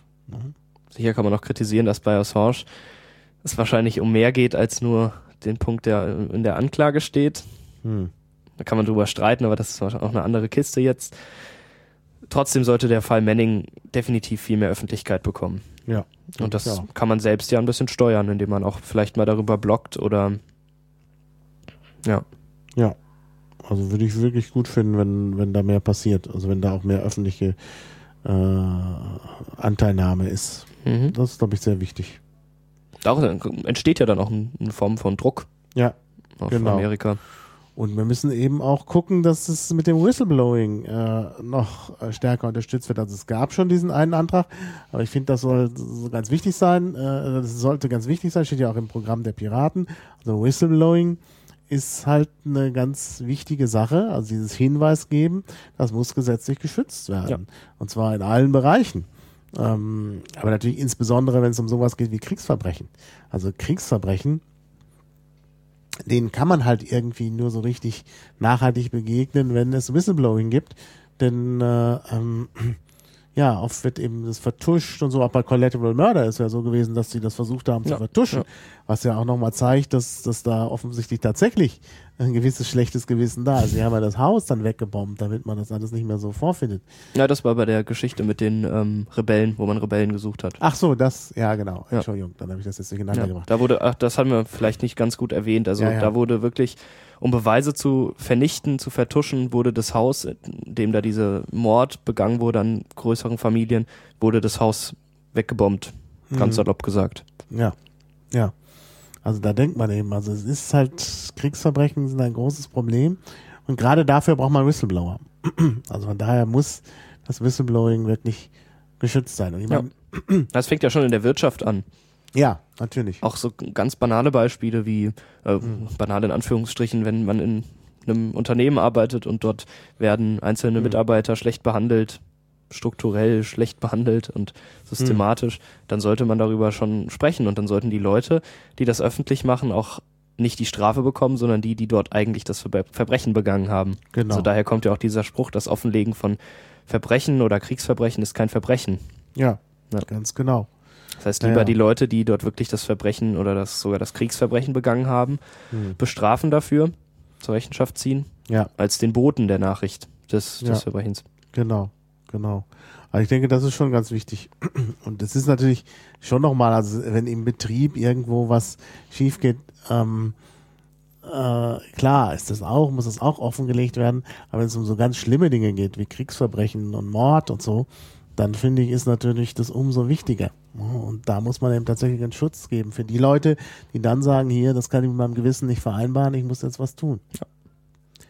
Ja, da sollte der Staat natürlich auch, also gerade dieser Whistleblower-Schutz ist ein sehr wichtiger Punkt. Mhm. Mhm. Da kann man naja. natürlich sich auch drüber unterhalten, ob von Seiten des Staates da eine Möglichkeit geschaffen werden soll, als Whistleblower aktiv zu werden. Ja, ja. Naja, es muss so eine Art Grundrecht sein, ein Grundrecht auf Whistleblowing. Das, das sollte sein. Ja. ja. Gerade der Schutz eben dann vor den Auswirkungen auch innerhalb ja. des Unternehmens. Beispielsweise, wenn man jetzt von privatwirtschaftlichen Veröffentlichungen spricht. Ja. Dass man da nicht alleine gelassen wird. Gut, Grundrechte sind ja Rechte gegenüber dem Staat. Und beim Staat finde ich es halt ganz besonders wichtig. Ne? Also ja. bei Unternehmen sicherlich auch. Aber es sind dann nochmal unterschiedliche, also es sind ja nochmal ganz unterschiedliche Paar Schuhe. Ähm, und beim Staat ist halt ganz wichtig, weil äh, da wirklich halt, ähm, ja, weil man nur so die ganz schlimmen Dinge herausfindet. Ne? Weil das ja oft mhm. Insider-Tätigkeit äh, ist, wo, wo Innentäter sind, denen man nicht so gut äh, zur Leibe rücken kann. Ja. Ja, also wie gesagt, Whistleblowing, das auf jeden Fall auch als Forderung aus der ganzen Sache. Also man soll sich natürlich einsetzen für Bradley Manning. Aber man soll sich eben auch einsetzen für Whistleblowing. Also ja, Bradley Manning, das ist halt ein symbolträchtiger Fall. Ja, genau. Für Whistleblowing und den Umgang mit Whistleblowern. Ja. Genau. Und gerade der Punkt, dass das eben ein Präzedenzfall ist und auch einfach ein Exempel statuiert wird. Mhm. Das ist da, glaube ich, sehr wichtig. Ja. Wir hatten den Punkt schon, dass zukünftige Whistleblower davon abgeschränkt werden sollen, das zu tun. Ja. Ich glaube, das ist sehr wichtig. Ja, genau. Genau. Ja, Gut, also dann haben wir ja sozusagen eine gewisse Zusammenfassung schon ja. am Ende. Also bitte setzt euch ein für Bradley Manning. Wir können auch mal noch die Kontaktdaten der einzelnen genau, Gruppen unten genau. verlinken. Ja, das also machen wir auf jeden Fall. Der, die Bradley Manning Support, das Bradley Manning Support Network. Wenn man sich informieren will, ist äh, gully.com eine sehr gute Plattform. Die mhm. berichten sehr viel über die Vorhörungen. Ich denke, beim Prozess wird das so weitergehen. Mhm. Es gibt ähm, Blogger, die es in die Anhör Vorhörung geschafft haben. Das war auch nicht sonderlich leicht. Also erstmal hat man denen keine Presseakkreditierung gegeben. Ja, klar. Und verschiedene Blogger sind dann über eher linke oder liberalere Zeitungen in Amerika dann doch irgendwie in die Vorhörung gekommen. Bloggen meistens sogar aus den, Vor aus den Anhörungssälen. Mhm. Ja, also ja, bei, vielleicht auch einfach, wir können die verlinken, aber ja, ja, aber kannst du auch sagen, das sind ja einfache äh, Adressen. freebradley.org ist halt so die Haupt Adresse des Netzwerks. Mhm. Und die deutsche Initiative heißt freebread.de. Ja. Also F-R-E-E-B-R-R-A-D.de. Also da findet man natürlich sofort ähm, Informationen. Ja. Die Frankfurter Gruppe findet man unter bradleymanning.de. Ja. Also Einfach Bradley Manning zusammengeschrieben. Genau. Also es gibt da schon genug Ansatzpunkte. Und also hier nochmal der Aufruf, werdet aktiv für Bradley Manning und aber auch werdet aktiv für Whistleblower-Schutz. Also das ist ein wichtiger Punkt. Wie gesagt, die Piratenpartei hat das im ähm, hat das im Parteiprogramm, also im Grundsatzprogramm sogar, Whistleblower-Schutz. Mhm. Ähm, aber es gibt ja nicht nur die Piratenpartei, es gibt ja andere Parteien auch. Und da finde ich, wäre es besonders wichtig, wenn eben auch ähm, die Grünen da aktiv würden, vielleicht sogar die SPD. Die Linke. Die Linke. Also die Linke hat auch zu den Demonstrationen bisher immer aufgerufen. Ja, ja, genau. Also da sollte es entsprechende ähm, ja, Unterstützer geben. Oder auch die frühere Bürgerrechtspartei FDP müsste ja auch ein Anliegen sein.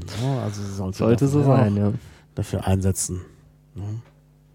Ja, also ich meine, es ist einfach ein Grundprinzip des Rechtsstaats. Also das, das sollte wirklich, also Whistleblower-Schutz ist, glaube ich, ganz wichtig. Also das wäre wirklich sehr wichtig, dass ja. da sich Leute für einsetzen. Ja. ja. wir könnten ja vielleicht, also das haben wir zwar eben schon angesprochen, aber ist es denn rechtens, jemanden dafür zu verurteilen? Für das Whistleblowing in dem Fall? Nein, in dem Fall glaube ich nicht. Also wir haben erstmal natürlich ist zu kritisieren, wie die Haftbedingungen sind und wie Mhm. der Umgang damit ist, vor einem Ja. Kriegsgericht, vor einem Militärgericht, der Vorprozess. Ja.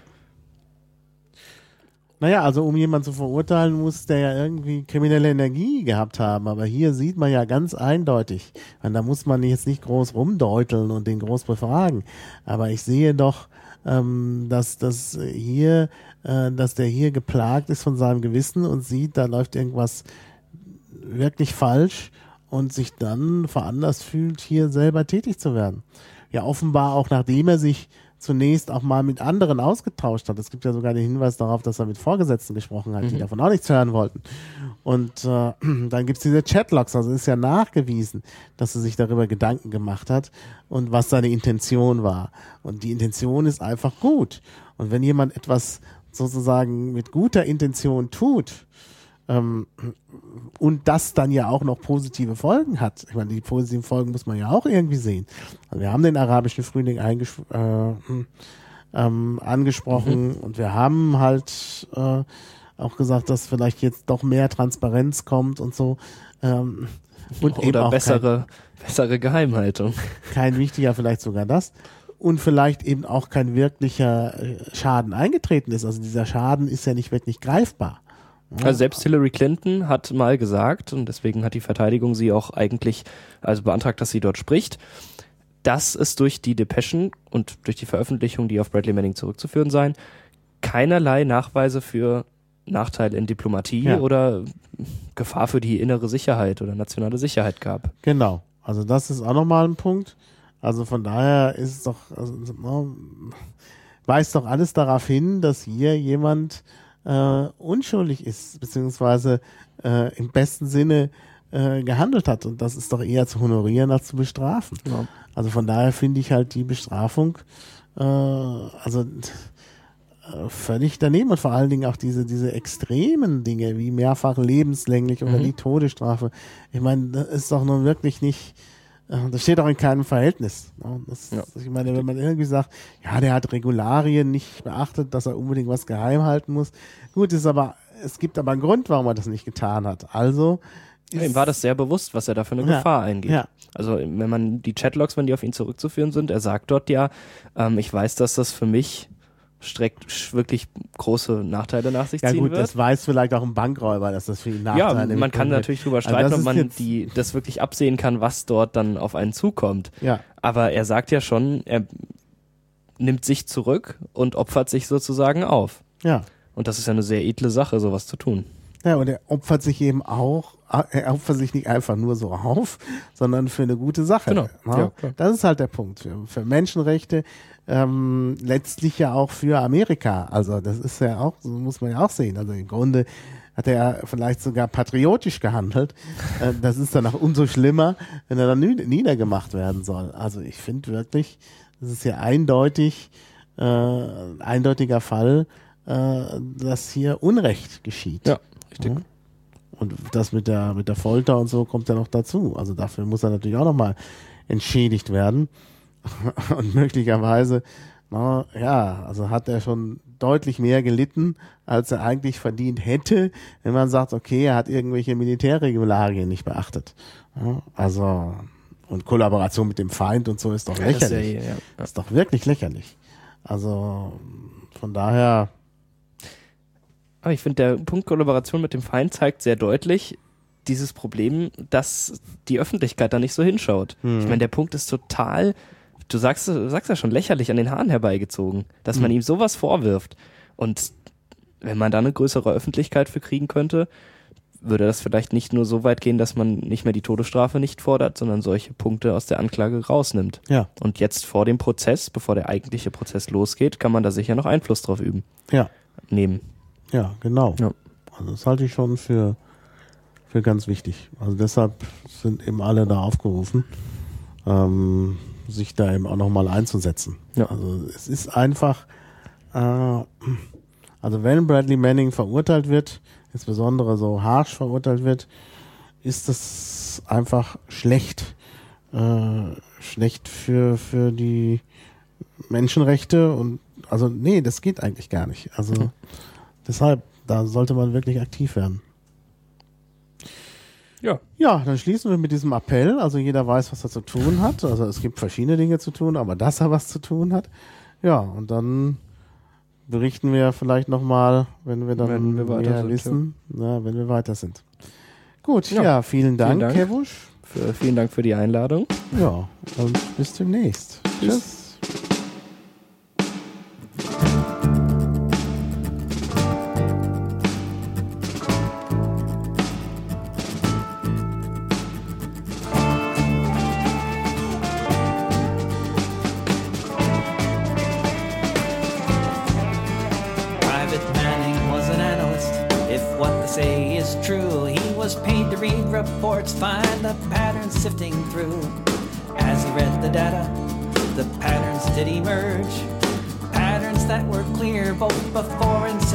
Surge.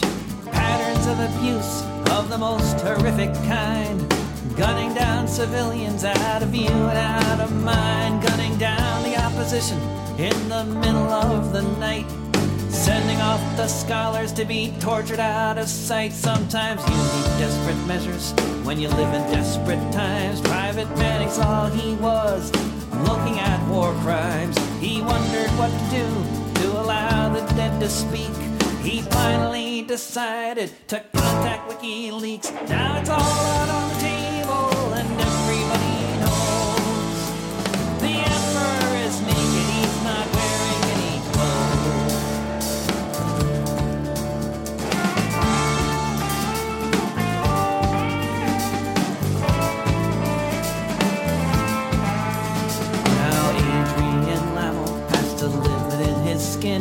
stabbed Bradley in the back, called the cops and turned him in. But not before the soldier took half a million files. If you printed all the pages, they'd stretch on for miles. Evidence against the state, right from the horse's mouth. Machinations in the west, comics in the south. A treasure trove of details for all the globe to see. How much they need to lie and kill leaving everyone to die. They blamed on someone else, the official lie, not I. How many coups have been plotted by ambassadors who say that free and fair elections be the order of the day? Now it's all on the table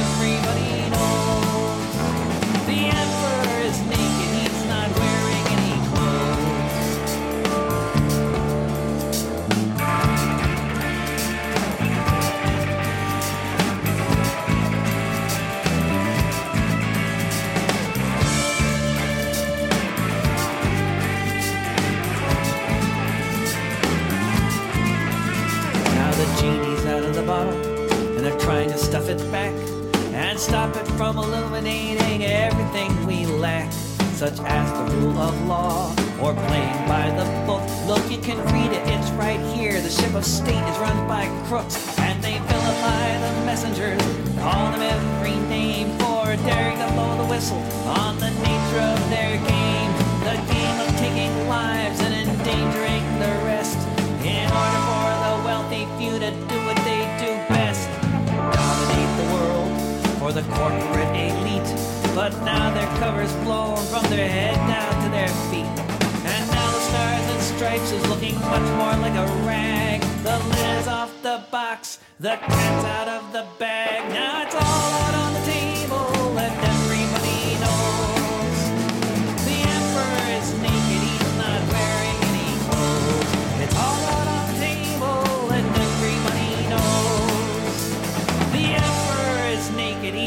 wearing any clothes.